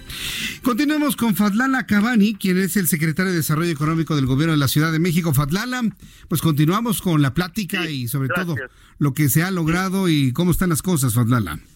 Así es, uno de los elementos importantes y que instruyó la jefa de gobierno es la reincorporación eh, de la área de Vallejo a su vocación industrial. En esta ocasión, eh, la zona de Vallejo, que abarca tanto las alcaldías de Capozalco como un pedazo de la Gustavo Madero, recupera esa vocación que se vino eh, eh, que se vino perdiendo desde los años 80 con industrias contaminantes. Ahora lo que queremos es recuperar la vocación industrial de Vallejo con industrias no contaminantes, con armadoras, con ensambladoras, con empresas de logística y esta nueva eh, incorporación de esta nueva vocación que va a tener ahora la Ciudad de México se suma a las que ya tiene históricamente, que es el turismo, que es el sector terciario, los servicios, el sector financiero, el sector comercio, etcétera. De esta manera, eh, respondo a tu pregunta, la Ciudad de México está en la posición más idónea para poder arrancar el 2020 en las mejores condiciones para su desarrollo económico tenemos, eh, somos el primer lugar en, creación de empleo, somos el primer lugar en recepción de inversión extranjera directa, seguimos siendo capital financiera más importante de América Latina y ahora eh, la excelente noticia de que Vallejo se incorpora a de forma este, llena, absoluta, a las vocaciones de la Ciudad de México. La Ciudad de México va a tener vocación industrial, va a recuperar su vocación industrial y eso fortalece el desarrollo económico de la ciudad, porque aquí tenemos los elementos eh, eh, de trabajo necesarios para desarrollar esta acción. La mejor, eh, eh, digamos, los mejores estudiantes, los más preparados, los mejores eh, profesionistas egresados de las universidades establecidas aquí, que estaban saliendo de la capital porque no encontraban dónde trabajar en el sector industrial y ahora se van a reincorporar con esta opción que es la revitalización de Vallejo.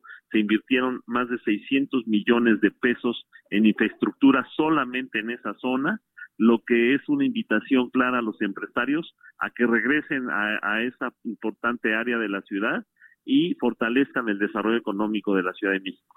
Lo mismo pasó con la central de abastos, 600 millones eh, de pesos, eh, eh, drenaje, desasolve, alcantarillado, eh, concreto hidráulico para el paso de los camiones, una renovación absoluta, cámaras conectadas al C5. Entonces estamos en el camino correcto en materia de desarrollo económico y para el próximo año, si tú me lo permites, Jesús Martín, y, tengo el tiempo, te quiero comentar tres acciones que vamos a realizar. La primera de ellas es eh, precisamente por este proceso de desindustrialización que venía sufriendo la Ciudad de México, nuestras MIPIMES fueron perdiendo conexión a cadenas productivas con el sector industrial. Ahora vamos a renovar esta acción con las MIPIMES. Estábamos siendo superados por estados como Querétaro o como Nuevo León, Nuevo León con su industria tradicional, Querétaro ahora con la industria geoespacial que ahí se instaló, eh, geoespacial, aeroespacial también. Entonces nosotros queremos con las MIPIMES incorporarles tecnología en sus procesos de producción y de comercialización, tecnología digital, tecnología de punta, tecnología 4.0, para que vuelvan a recuperar competitividad y conexión con, con la, industria eh, de la ciudad, del área metropolitana y sobre todo con la industria que se va a establecer en Vallejo. Esa es una de las acciones que vamos a desarrollar el próximo año.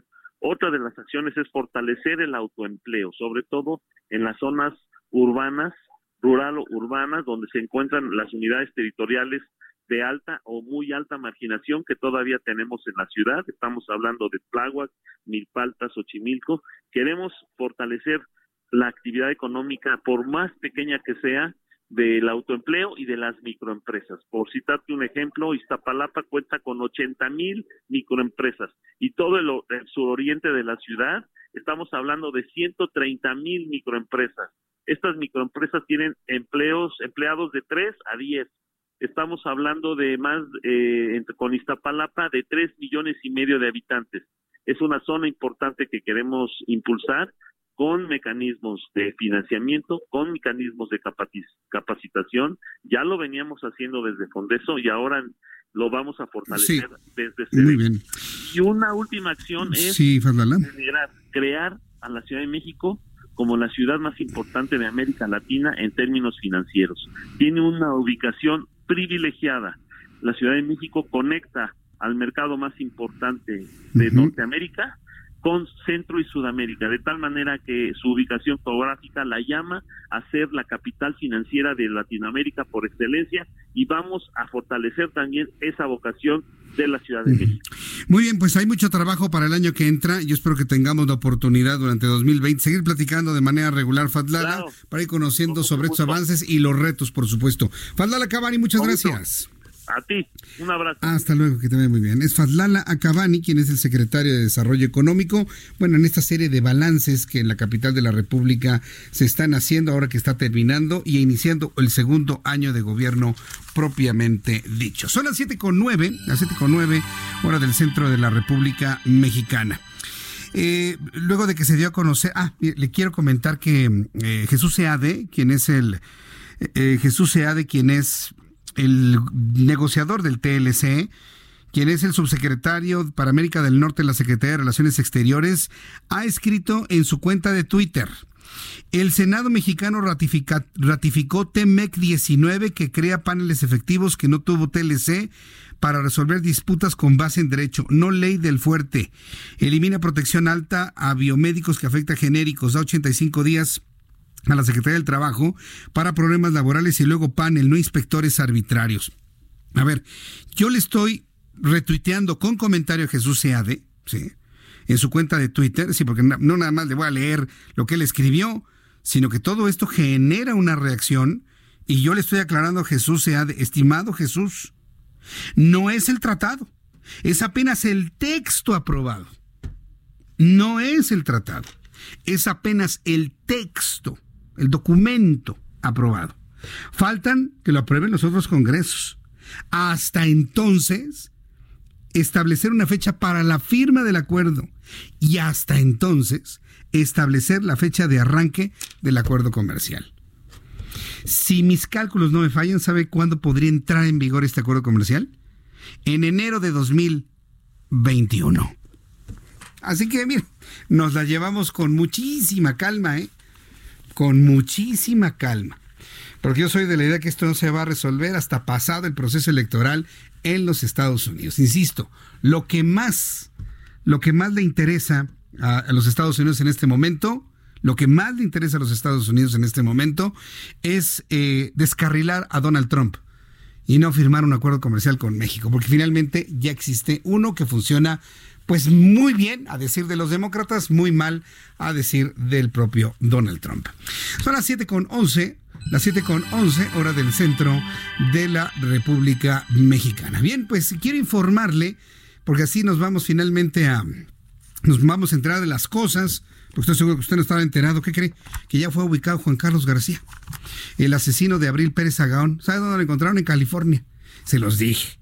¿Usted cree que iba a estar en México y que muy contentito y que sí, sí, yo voy a firmar? Ah, sí, me están acusando. No, yo con todo gusto colaboro, sí, no, pues ¿cómo creen?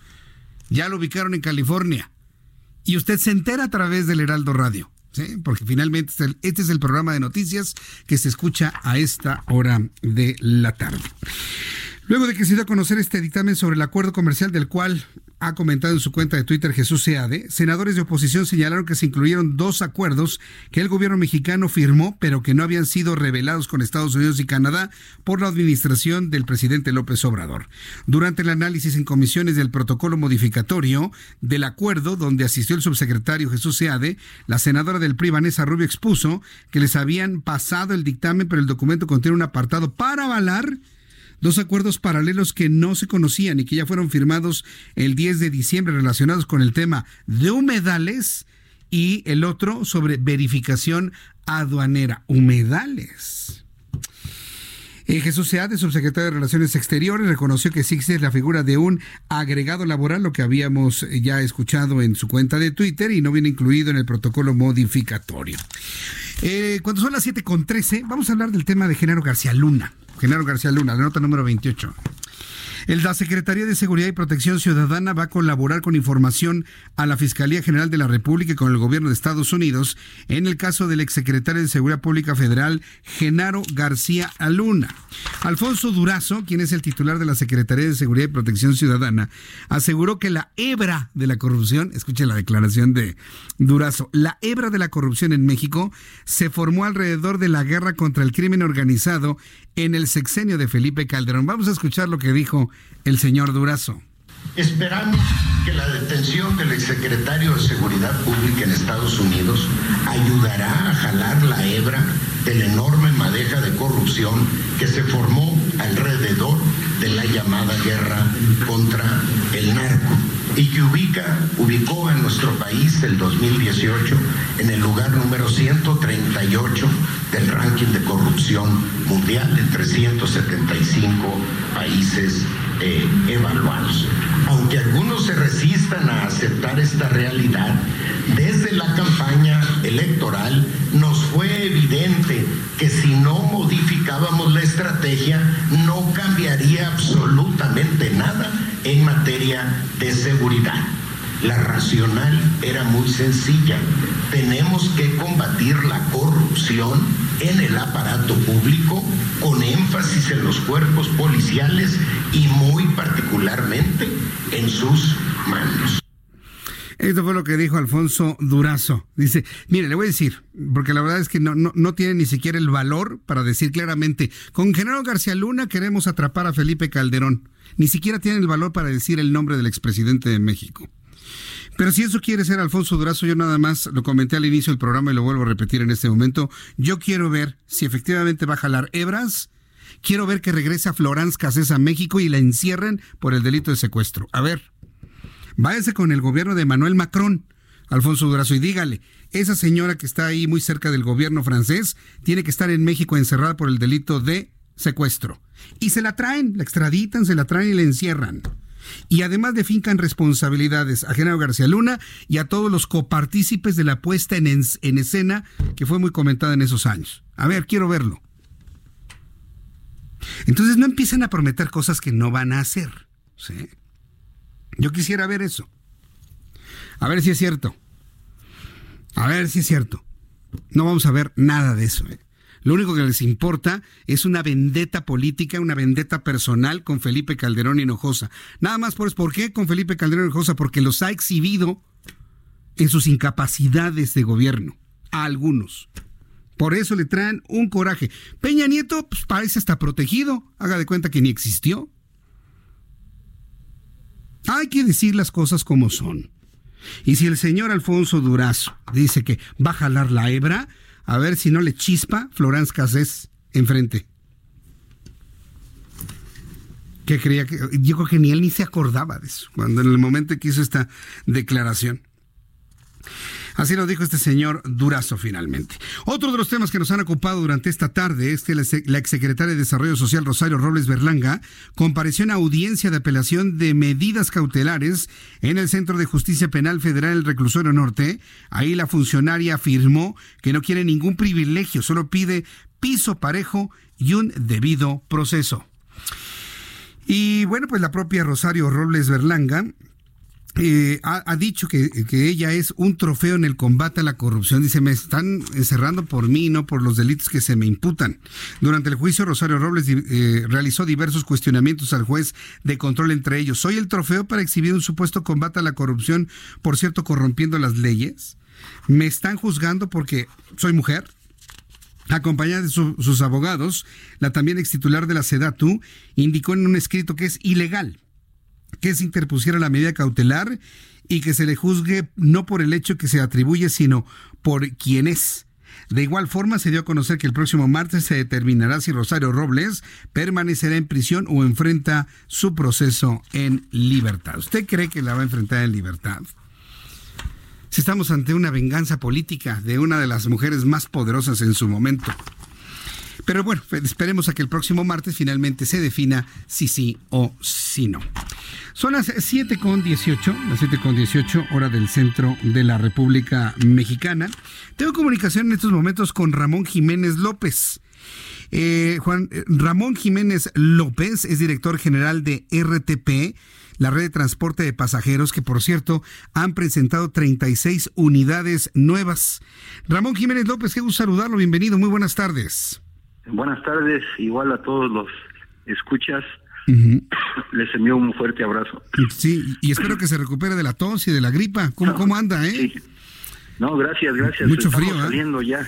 Sí, es lo que veo finalmente. Pero bueno, esperemos que usted se recupere pronto. Pero aún así chambeando, aún así trabajando, presentando unidades nuevas de la red de transporte de pasajeros.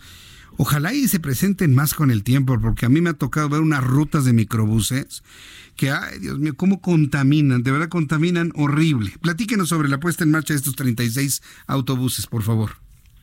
Bueno, eh, esto fue resultado de una licitación internacional que se llevó a cabo por parte de RTP por indicaciones de la doctora Claudia Scheumann.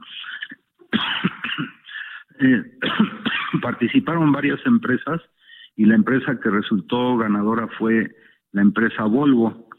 Entonces, originalmente se pensaba en comprar 36 camiones solamente, pero hubo ahorros resultado de la licitación y adquirimos 36.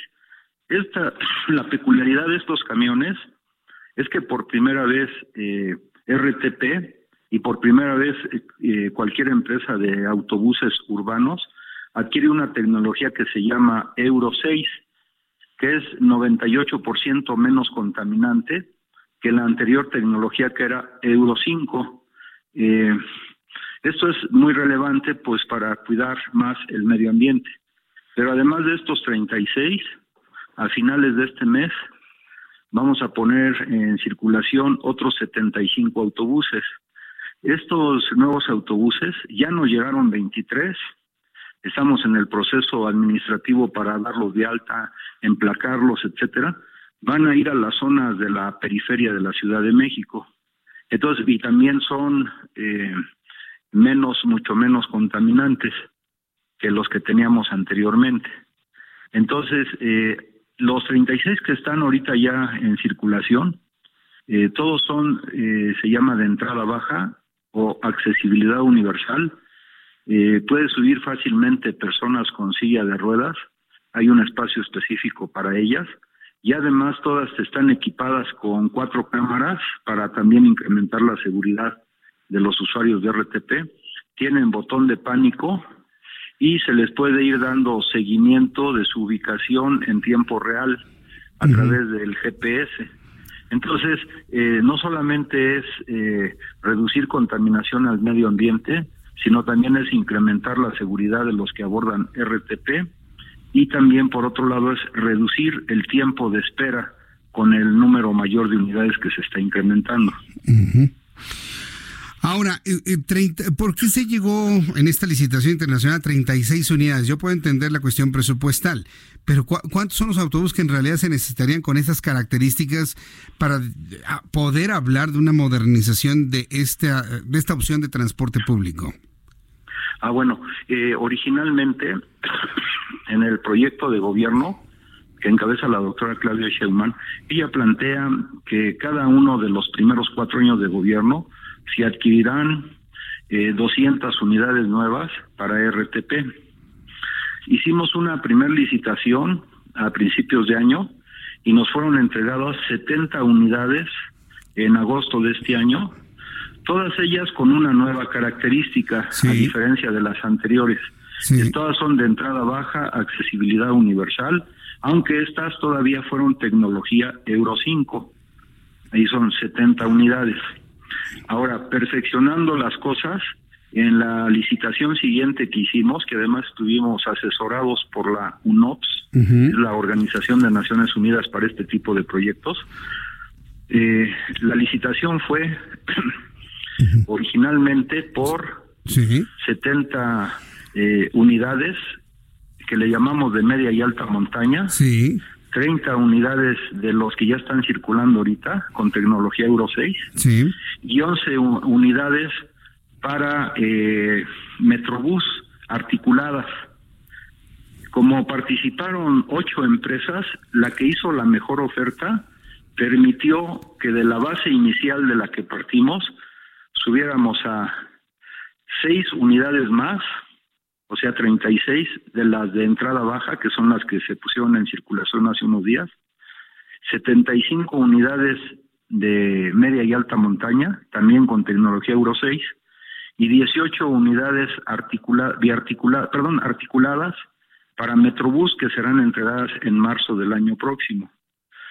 Con esto estaríamos cubriendo prácticamente las 200 unidades para RTP que planteó la doctora Claudia Sheinbaum para el programa de gobierno de este año. Correcto. Bueno, ah, por esta explicación que usted me da, quisiera yo interpretar, bueno, usted dígame, usted compártame aquí en el Heraldo, ¿hay algún retraso en la entrega que le está haciendo la, la, la, empresa? Porque, no, lo, porque lo, siento de esa manera. Eh, como, lo, como que lo percibo de esa manera, que se trata de algún retraso en la entrega de lo, de lo acordado, de lo contratado, de lo que se ganó finalmente. No, porque en las bases del convenio, del contrato que se firmó, tenemos hasta el 28 de diciembre para que nos entreguen todas las unidades. Solo que como son de distinto tipo, nos hicieron ahorita entrega inicial, incluso antes de la fecha de entrega, de estas eh, unidades iniciales que pusimos en circulación hace unos días. Pero tenemos hasta el 28 de diciembre para que entreguen el resto de las unidades de media y alta montaña. Eh, ¿Me repite la fecha? ¿Cuál es la, fecha? ¿Cuál es la fecha límite de entrega que me está me acaba de decir en este momento? Porque estoy el 28 de diciembre. 28 de diciembre, correcto. Sí. Antes de que termine el año. Sí, antes de que termine el año. Bueno, pues entonces, em, yo creo que es, este es un avance muy importante, sin duda alguna. Vemos en el sistema RTP este interés por modernizar todo el parque, ¿no? Pero únicamente van a hacer esta licitación o están abiertos a otras opciones, digo yo pensando en el beneficio del público que nos está escuchando. Sí, cómo no. Este año que, que va a iniciar el 2020, sí. Vamos a sacar una nueva licitación internacional. Correcto. Donde se va a invitar a diversas empresas, por lo menos las ocho que ya participaron. Algunas son este una nacional, otras son chinas, otras son sueca, otra es alemana. Entonces, como es una licitación internacional, esperamos las mejores ofertas, tanto en cuanto al precio de las unidades, como en cuanto a la comunidad, la comodidad y accesibilidad de las mismas, y también ahora todas las que vienen van a ser de tecnología Euro 6, que es menos contaminante, decía yo al principio, es por primera vez que se introducen estas unidades en el transporte urbano. Ah, qué interesante. dígame, dígame. No, que es muy interesante eso que me está diciendo, sobre todo en la tecnología de muy baja contaminación, la que ustedes están visualizando. Sí, sí, así es. Ahorita solamente están circulando eh, unidades con tecnología Euro 6, que es la menos contaminante. Euro 6. En el corredor, ajá, Euro 6, en el corredor eh, que va por reforma del Metrobús, del que tiene dos niveles. Ah, ok, línea 7. Es, el único. La línea 7 del Metrobús. ah, pero en cuanto al resto de transporte urbano, por primera vez, eh, hace unos días, están circulando ya por primera vez en toda la ciudad y yo creo que también de varias ciudades del mundo, estas nuevas unidades con tecnología Euro 6, menos contaminante. Correcto. Pues mire, eh, ojalá y en, en el RTP pudiesen visualizar nuevos corredores que sean de alguna manera menos contaminantes con esta tecnología. Están abiertos a buscar nuevos corredores y le comento porque a través de nuestras redes sociales hay personas que viven en el sur de la Ciudad de México que se siguen quejando de la alta contaminación del transporte público concesionado y que están pidiendo pues de alguna manera esta tecnología que usted me está mencionando para evitar la contaminación, por ejemplo, que como universidad, todo lo que es alrededores de los viveros, lo que es Vito Alessio Robles. Esta zona es muy arbolada, pero los vecinos se quejan de una alta contaminación. ¿Se pueden visualizar estos corredores con vehículos de esta tecnología? Sí, de hecho, como ahorita RTP va a la vanguardia en esto, sí. pues sería quien marcaría también la pauta para las unidades concesionadas. Muy bien. Eso es muy importante. Bien, pues yo quiero agradecerle mucho, don Ramón Jiménez López, el que me haya tomado la llamada telefónica esta tarde. Eh, quiero pedirle, por favor, que, me espere un poco en la línea, por favor, y agradeciéndole mucho el que me haya tomado la comunicación aquí en el Heraldo Media Group. Muchas gracias por su muchísimo gusto, ¿eh? Gracias. Eh, permanezca en la línea, por favor, ¿sí? Son las 7 con 28, las 19 con 28 minutos hora del centro de la República Mexicana. Voy a ir a los mensajes y regreso enseguida con más información aquí en el Heraldo Radio.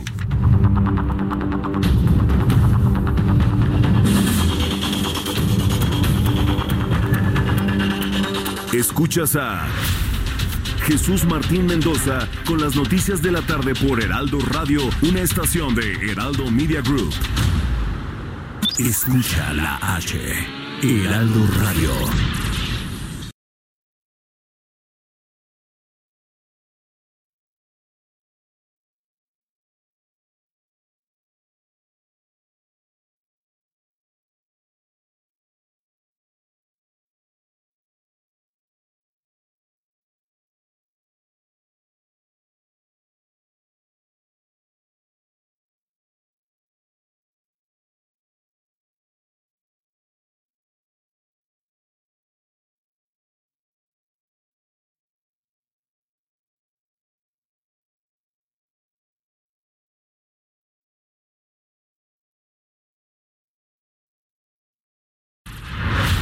Escucha las noticias de la tarde con Jesús Martín Mendoza.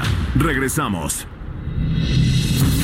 Son las 7.33, las 19.33 minutos hora del centro de la República Mexicana.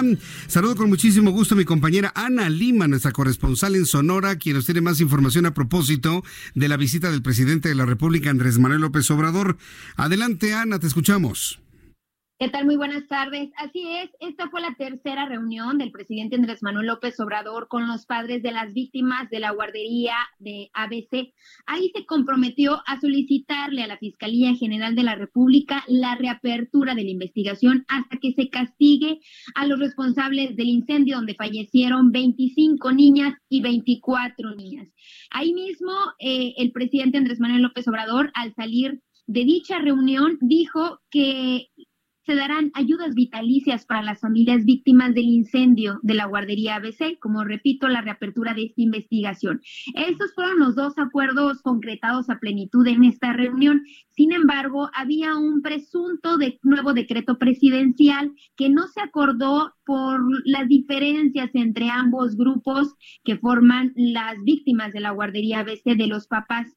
El encuentro entre el presidente y las familias de, de los deudos duró tres horas, fue a puerta cerrada, duró tres horas con 50 minutos. Ahí esperaban, como le decía, un nuevo decreto presidencial que garantizara la atención médica de los sobrevivientes, pensiones vitalicias y el compromiso de que el Estado mexicano meterá a la cárcel a esos exfuncionarios implicados en la tragedia. Pero dicho acuerdo, bueno, se aplazó para una nueva reunión fechada para el próximo 12 de marzo de 2020 pues no, se hubo una, no hubo un acuerdo entre las partes. El principal tema fueron estas ayudas vitalicias para los sobrevivientes y todos los niños a los que se les considere lesionados, a fin de que reciban servicios de salud sin distingo, así como ayuda económica vitalicia a las madres y la pensión. Esto será hasta el momento en que los menores cumplan 18 años. Después será precisamente entregado directamente a ellos. Al salir de la reunión, López Obrador eh, en entrevista declaró que quedará pendiente este decreto adentro de seis meses. Dijo que hará un llamado respetuoso al fiscal Alejandro Gersmanero para que retome dicha investigación. Y asimismo iba acompañado con Alejandro Encinas Rodríguez, el subsecretario de Derechos Humanos, Población y Migración, a quien los padres de familia dijeron que lo desconocían como interlocutor por no atender los temas, pero ahí mismo, al salir de la reunión, López Obrador refrendó que tanto él, Alejandro Encinas, como Zoé Robledo Aburto quedarán como interlocutores entre los grupos de las víctimas y el gobierno federal sin revelar el monto preciso de las ayudas vitalicias por seguridad. Julio César Márquez, quien es el papá de Yeye, un menor que falleció en el incendio, detalló que estas ayudas serán tabuladas con el monto máximo de las pensiones de acuerdo al tabulador del IMSS. Y por otra parte, quien sí festejó esto, esta reunión fue Marisol Montaño, quien es mamá de Dana Paola, una niña sobreviviente que incluso el Heraldo el 5 de junio sacó toda su historia. Y ella manifestó que el acuerdo pactado en la reunión ayuda a las niñas que sobrevivieron, pues no solamente mm, las ayudará a tener una mejor vida, una mejor salud, sino una calidad de vida. Ahí dijo que era un gran logro que se firmará hasta el próximo año, es decir, la reunión quedó plazada para el 12 de marzo del 2020. Muchos de los papás señalaron como una reunión positiva, sin embargo, la señalaron como intrascendente, pues solamente fue a favor de las de los papás que tienen a niños sobrevivientes. Queda pendiente la el decreto para las familias que todavía están eh, que perdieron a su hijo y también la investigación para castigar a estos exfuncionarios que son señalados como responsables, entre ellos el exgobernador de Sonora, Eduardo Burka. Da la impresión por los, eh, las peticiones y los ofrecimientos del presidente de la República que estas familias están abandonadas y, no es cierto, Ana. Eh, finalmente todos están gozando de, digo, yo, yo sé que nada recupera la vida ni la calidad de vida de los niños lastimados, nada absolutamente pero no están abandonados, se les dio su pensión vitalicia, incluso atenciones médicas en México y en los Estados Unidos, hasta los que no respiraron humo y fueron rescatados de manera oportuna. ¿Por, qué se hacen este tipo? Hay indignación entre los padres porque el IMSS hay unas facturas cobradas, por ejemplo, por Dana Paola con viajes eh, con cifras adulteradas, con cifras, viajes que no hizo, atenciones en Chiners que no tuvo, hay, hay, hay facturas que o cobradas por el IMSS que jamás los niños tuvieron esos beneficios. Hay una indignación porque se utilizó esta tragedia para beneficio de muchos exfuncionarios. Y sí, efectivamente no se recupera con nada la tragedia, pero pues apenas, apenas ellos saben que perdieron a un hijo en las llamas de la guardería ABC. Y de todos los sonorenses, ¿eh? en Hermosillo cada 5 de junio se vive un día de luto que nadie, nadie más se hace fiestas. Es un día tranquilo, es un día en donde nadie sale porque es 5 de junio, es un día que marcó la historia de Hermosillo, por lo menos, donde sí hay mucha indignación. Correcto. Bueno, Ana Lima, muchas gracias por la información. A ti, hasta luego. Hasta luego, que te vaya muy bien. Voy a buscar a Zoe Robledo, quien es el director del Instituto Mexicano del Seguro Social, no necesariamente para mañana o la próxima semana. Yo creo que tenemos mucho tiempo, porque este va a ser un, un tema que va a quedar con nosotros por el resto de la vida, para que haga un arqueo, ¿sí? Y se conoce con toda precisión cuántos, cuánto tiempo de pensiones se les ha dado o se les ha negado a las, a las familias que perdieron a sus hijos, los que resultaron quemados, los que no resultaron ni fallecidos ni quemados, sino que solamente respiraron humo, los que no respiraron humo y los que ni siquiera estaban presentes ese día. Son cinco grupos. Se lo digo porque nosotros en, en ese año hicimos una investigación de esto, bueno, profundísima, en Radio Red, seguramente usted lo debe recordar. Hicimos una investigación profundísima y hablamos con los directores del Seguro Social y nos constó la forma en la que estaban fluyendo con todo el dolor del Seguro Social y de las familias, las indemnizaciones, los apoyos médicos para los niños, viajes a Galveston para todos los que lo necesitaban, todo absolutamente. Llegar a este gobierno de la Cuarta Transformación y dar la idea mediática de que están abandonados y no se les dio nada, me parece gravísimo, gravísimo, verdaderamente gravísimo. Y más grave de los padres de familia, que a sabiendas de que les cortaron los beneficios, no lo hayan denunciado de manera oportuna y de manera clara.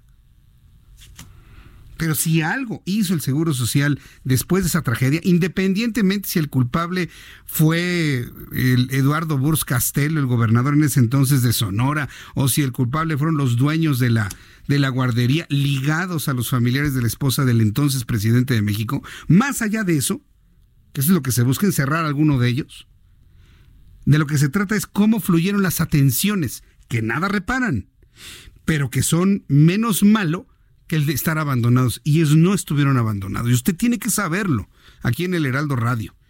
Y se lo dio con el conocimiento, no de oídas, sino de haberlo investigado directamente en la entraña del Instituto Mexicano del Seguro Social. En su momento, usted lo sabe. Yo estuve investigando a profundidad todo este asunto y yo cuando escucho estas argumentaciones y esta generación de una idea hacia nuevos mexicanos que no necesariamente recuerdan lo ocurrido en ese entonces, a mí sí me da enojo. ¿eh? De estar creando falsas percepciones de algo que se atendió de una manera ejemplar. Insisto, nada recupera la vida, nada absolutamente. Ni nada recupera la calidad de vida de los niños quemados, nada. Pero de que las familias estuvieron atendidas, claro que sí. Absolutamente. Y voy a buscar al director del, eh, del, Seguro Social para que me platique finalmente qué es lo que va, eh, lo que ha sucedido con estos apoyos a las familias. Son las 7.41, las 7.41 hora del centro de la República Mexicana.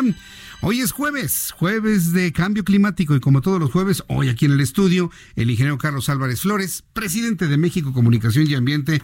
Ingeniero, ¿cómo le va? Ya preparándose. Yo, ya lo hacía en las Islas Bora Bora. Muy buenas tardes. Qué gusto estar nuevamente. Ya tenía, no sé, dos semanas. No recuerdo. Mira, el glifosato. El glifosato lo inventaron esas poderosísimas empresas, una sobre todo, para acompañar a los transgénicos. Es un organofosforado es un plaguicida y es tóxico. Pero bueno, eso apenas lo dijo la Organización Mundial de la Salud hace cuatro años, apenas. Pero ya teníamos décadas de usarlo en todo el mundo, sobre todo en Latinoamérica, México y Latinoamérica, que tradicionalmente ha sido el mercado cautivo de estas poderosísimas empresas que vinieron a decirnos que si no poníamos eso, nos iba mal cuando que es exactamente al revés. Ahora bien, yo no quiero decir que ellos intencionalmente quisieron hacerle daño al ecosistema y a la salud de los seres humanos. No, yo no digo eso. Ellos buscaban hacer negocio con estas eh, sustancias formuladas, sintéticas, que la gran mayoría provienen del petróleo. Y bueno, tuvieron que pasar décadas, cuatro o cinco décadas, para que la Organización Mundial de la Salud dijera es posiblemente cancerígeno. Entonces, a partir de esa postura de las Naciones Unidas, ya empezamos a tomar más en serio el asunto. La lucha contra el glifosato en Argentina empezó hace más de 15, 18 años. Y Chile y muchos países suramericanos han estado peleando mucho contra la utilización de estos plaguicidas. Bueno, pues tengo una muy buena noticia. Sí. A ver, yo soy muy crítico, ya me conoces, yo soy así, siempre lo he sido. Sí. A mí me interesa la salud de los mexicanos. Ahora bien, hace unos días, ocho o nueve días, llegó al escritorio del director general para la gestión integral de materiales y actividades riesgosas de la Semarnat, el maestro Ricardo Ortiz Conde, que lo conozco, llegó, él tiene poco ahí, llegó en septiembre, tiene pues muy poco, tres, cuatro meses, llegó así, una solicitud de importación de mil toneladas de glifosato mil toneladas quiere decir un millón de kilogramos. Y un millón de kilogramos de glifosato, pues a mí se me hacen muchísimos. Bueno. Entonces el maestro Ortiz Conde dijo, a ver, Obviamente, el que se lo presentó, los de abajo, los de abajo, los de abajo, le dijo, a ver, ingeniero, un viernes así como a las 17 de la noche, ingeniero, ingeniero, se nos olvidaba este, fírmemelo, fírmemelo, sí. rápido, porque ya para irnos, ya vámonos, ya son las 8 de la noche, vamos. Ni lo lea. Así es. Ni lo lea ya. Y entonces le digo, le digo al maestro, le digo, espérame, espérame, tú ya vete, olvídate, déjame ver de qué se trata, ¿cómo crees que lo voy a firmar? Y entonces, bueno, pues hizo algunas cuestiones, reunió información, consultó para arriba. ¿Y qué crees? No va. Aplicando lo que se llama el principio precautorio, al que tenemos derecho. México es parte del convenio de Rotterdam que habla de eso. Principio precautorio. Entonces, ¿sabes qué? Ya lo sometieron a consideración de quién? Del subsecretario, Julio Trujillo Segura. Y luego a consideración de don Víctor Manuel Toledo Mansur. ¿Y cuál crees que fue la solución ahora? La postura de este nuevo gobierno. Porque, que dijeron que no. Porque si no la creen todavía los mexicanos, que, me, que le quede claro, sí hay un nuevo gobierno. Punto. Me está diciendo que dijeron que no a la. Así es. Por primera vez. Es más, yo creí que me iba a morir sin ver esto. ¿Por qué? Porque no es solamente México, vamos a ser justos. Oiga, pues qué bien. No solamente son. Una de cal por las que van de arena. Estos señores son tan poderosos, tanto dinero que ¿Por qué haces los dedos que, así? Porque es el dinero, porque compran y doblan a todos los gobiernos. O sea, estas empresas están por encima de los gobiernos. Porque el dinero, mi querido Jesús, Manuel, eh, Jesús Martín, ¿tú crees que el dinero, imagina, no quiero saber cuánto, eh, ni me importa pero ellos gobernaron la COFEPRIS, ellos inventaron la COFEPRIS, ellos controlaron el registro de plaguicidas, todas esas poderosísimas, ¿con qué? Con dinero. No es otra cosa más que el dinero, ese mugroso y cochino dinero, porque todos, pues de alguna manera tenemos que buscar y, y trabajar. Y, pues sí, pero hay que ganárselo sin hacer daño. Yo no digo, vuelvo a lo mismo, yo no digo que esas empresas exprofeso dijeron, vamos a envenenar a los seres humanos. No, no, no estoy diciendo eso. Esas poderosísimas empresas que gastaron millones y millones de dólares en desarrollar estos venenos, pues es una tecnología y cuesta. Pero no fue con la intención de envenenarnos a nosotros ni a, ni a nadie, no. Simplemente dijeron, vamos a controlar las plagas en, en la producción agrícola, pues un veneno, porque si no es veneno, entonces ¿cómo los matamos? Esa fue su primera eh, eh, opción. En vez de decir, oye, ¿por qué no sintetizamos lo de origen natural? Pero como crees, es muy caro, es más barato derivado del petróleo. Vuelvo a lo mismo. El cochino, ese sí, ¿eh? con todo, con toda razón. No hay nadie que me pueda decir lo contrario. Se llama cochino, como dicen mis amigos de Greenpeace, cochino petróleo.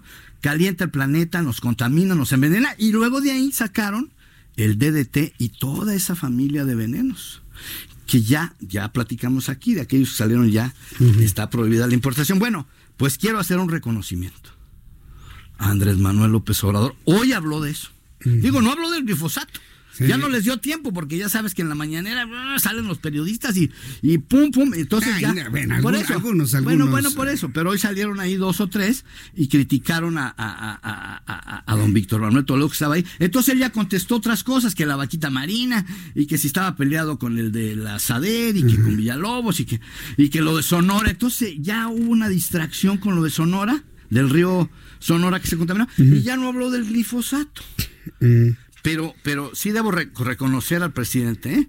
al presidente Andrés Manuel, pues dijo, ah, le tocaron la minería y dijo, bueno, sí estoy consciente, dijo el presidente, de que hay, hay que generar empleos, actividad económica, pero no a costa del medio ambiente y de la salud. Y en eso sí estoy de acuerdo. Ahí sí, para que veas. No estoy de acuerdo en otras cosas, en dos bocas, las coquizadoras, todo eso. Bueno, esa es mi opinión, ¿verdad? O sea, estamos calentando el planeta. Pero en este caso sí debo reconocer que ahora sí hay un nuevo gobierno que por primera vez en la historia de México detuvieron la importación de glifosato. Bajo este. Mil toneladas, un millón de Un millón de kilos que a mí se me hacen muchos. Y luego ya salió una de esas empresas, no quiero decir su nombre porque. ¿Cuál? La Bayer. ah salió a criticar. La del Monte Santo. Exacto. Bayer salió a decir hoy. Acuérdate que Bayer compró Monsanto. Sí, la Monsanto. Bueno, entonces, ¿qué pasó? Que sale una notita así en un blog, no quiero decir el nombre del blog, y entonces dice, Bayer critica la postura del gobierno y sentencia, diciéndole a los campesinos, se van a morir con tanta hierba. o sea, mi abuelo cortaba la hierba con las manos, mi abuelo era campesino. No, es falso eso. Es un engaño. ¿Por qué? Porque ellos quieren seguir vendiendo sus miles y miles de millones de dólares. Pero ya no. En México se acabó el paraíso de los venenos. Es histórico, es, un parteaguas. Y sí tengo que reconocerlo. Yo soy muy crítico, tú me conoces. Yo no. Pero en esta ocasión, ¿qué crees? Estoy sorprendido. No, yo estoy sorprendido también de esto, ¿no? Jamás. ¿Te acuerdas de aquella bióloga tramposa, corrupta, Rocío La Torre de Winter, que aquí la acusé contigo? Ah, no una, veinte veces. ¿Dónde está ahora esa señora? El INEC. Fíjate, yo voy a pedir que la corran del INEC. No tiene que estar haciendo la señora que defendió a todas estas poderosas más de 18 años. Se acaba de ir el año pasado. A propósito de que venía el nuevo gobierno. ¿Sí me entiendes? Entonces, no, yo voy a pedir que la corran de ahí del INEC a Rocío, a la Torre de Winter, que fue la protectora de ellos. Bueno, para terminar, recuérdeme qué es el INEC, digo, para que todos estemos... El INEC es el Instituto Nacional de Ecología y Cambio Climático, que hablando también... Y ahí está Rocío La Torre. Ahí está. ¿Cómo le hizo? Bueno, acuérdate que son trapecistas y, y, se cuelgan de aquí, se cuelgan y sus amigos y los priistas y los panistas y ella es panista. Pero si este es morenista por eso, Por eso la deben correr, porque es una panista que protegió a las transnacionales, dando la salud a los mexicanos. Ya para terminar, a ver. el foro al que no pudiste ir foro de valorización energética de los residuos fue un éxito, no es por nada. Los de Canacinta estaban maravillosos. Increíble, porque 270 gente entraron al auditorio y fue un debate y hubo golpes y hubo presión. Bueno, discutimos los plásticos, hablamos de los diputados, esos que están al revés, y por supuesto que todos, todo el auditorio y todos los 10 ponentes estuvimos de acuerdo que tenemos que abandonar los mugrosos tiraderos, 1643 tiraderos a cielo abierto, que ya nos dio la estadística el INEGI, ahí te va. Ya no son 70.970 millones, ahora son 75.821 millones que perdimos ya en el 18. Nos acaban de dar la estadística por los tiraderos, por el daño y degradación ambiental, 75.821 millones perdimos solamente en el 18 por los mugrosos contaminantes y vergonzosos tiraderos. ¿Culpa de quién? De los presidentes municipales y de los gobernadores. Pues a, ver si esta cumbre a, la que no asistí, que fue todo un éxito, pues genera la legislación necesaria para retomar la termovalorización en, la Ciudad de México. todo eso. Vamos a seguirlo discutiendo. O sea, ah, ya hubo el acuerdo, ¿sí supiste? Se llama ah, el 5, jueves 5, ¿eh? me invitaron. Sí. Acuerdo de, se llama Acuerdo de la nueva economía de plásticos en México.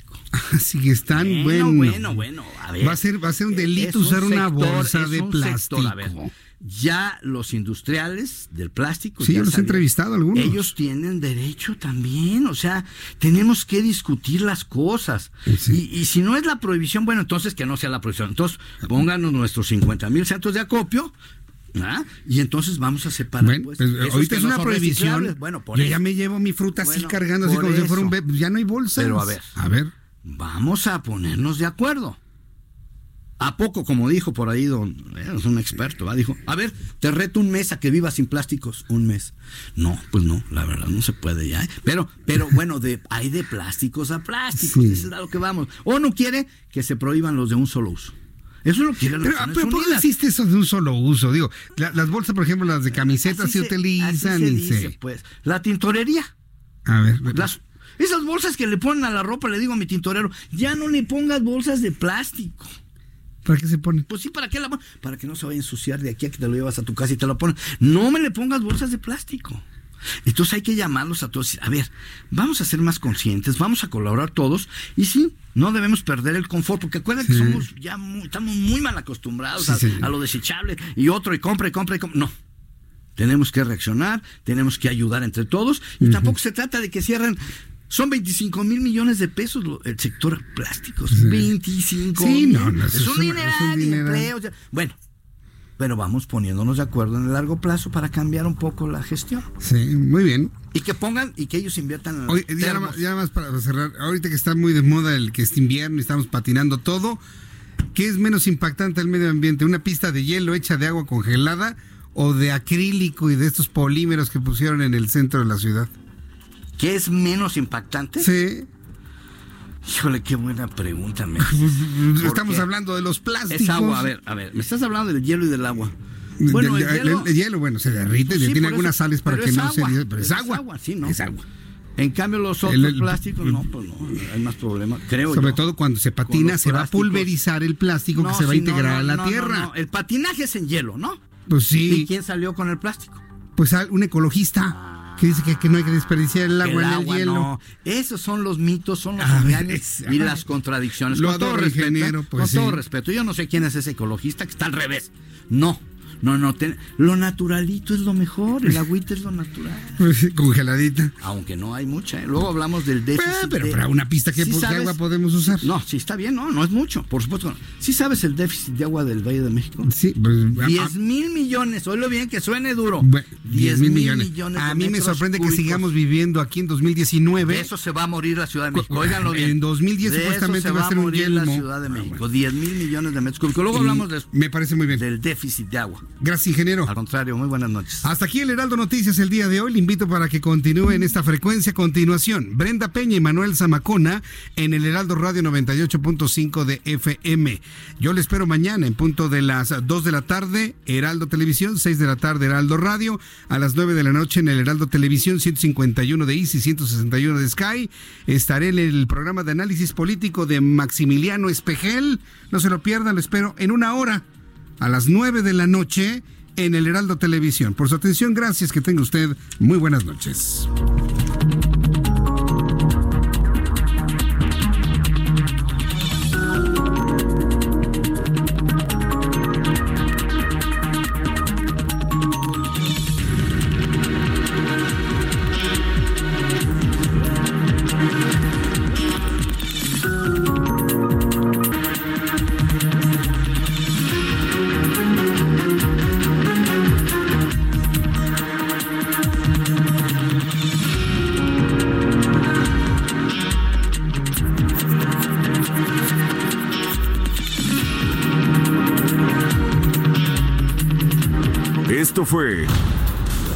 Noticias de la Tarde con Jesús Martín Mendoza. Heraldo Radio.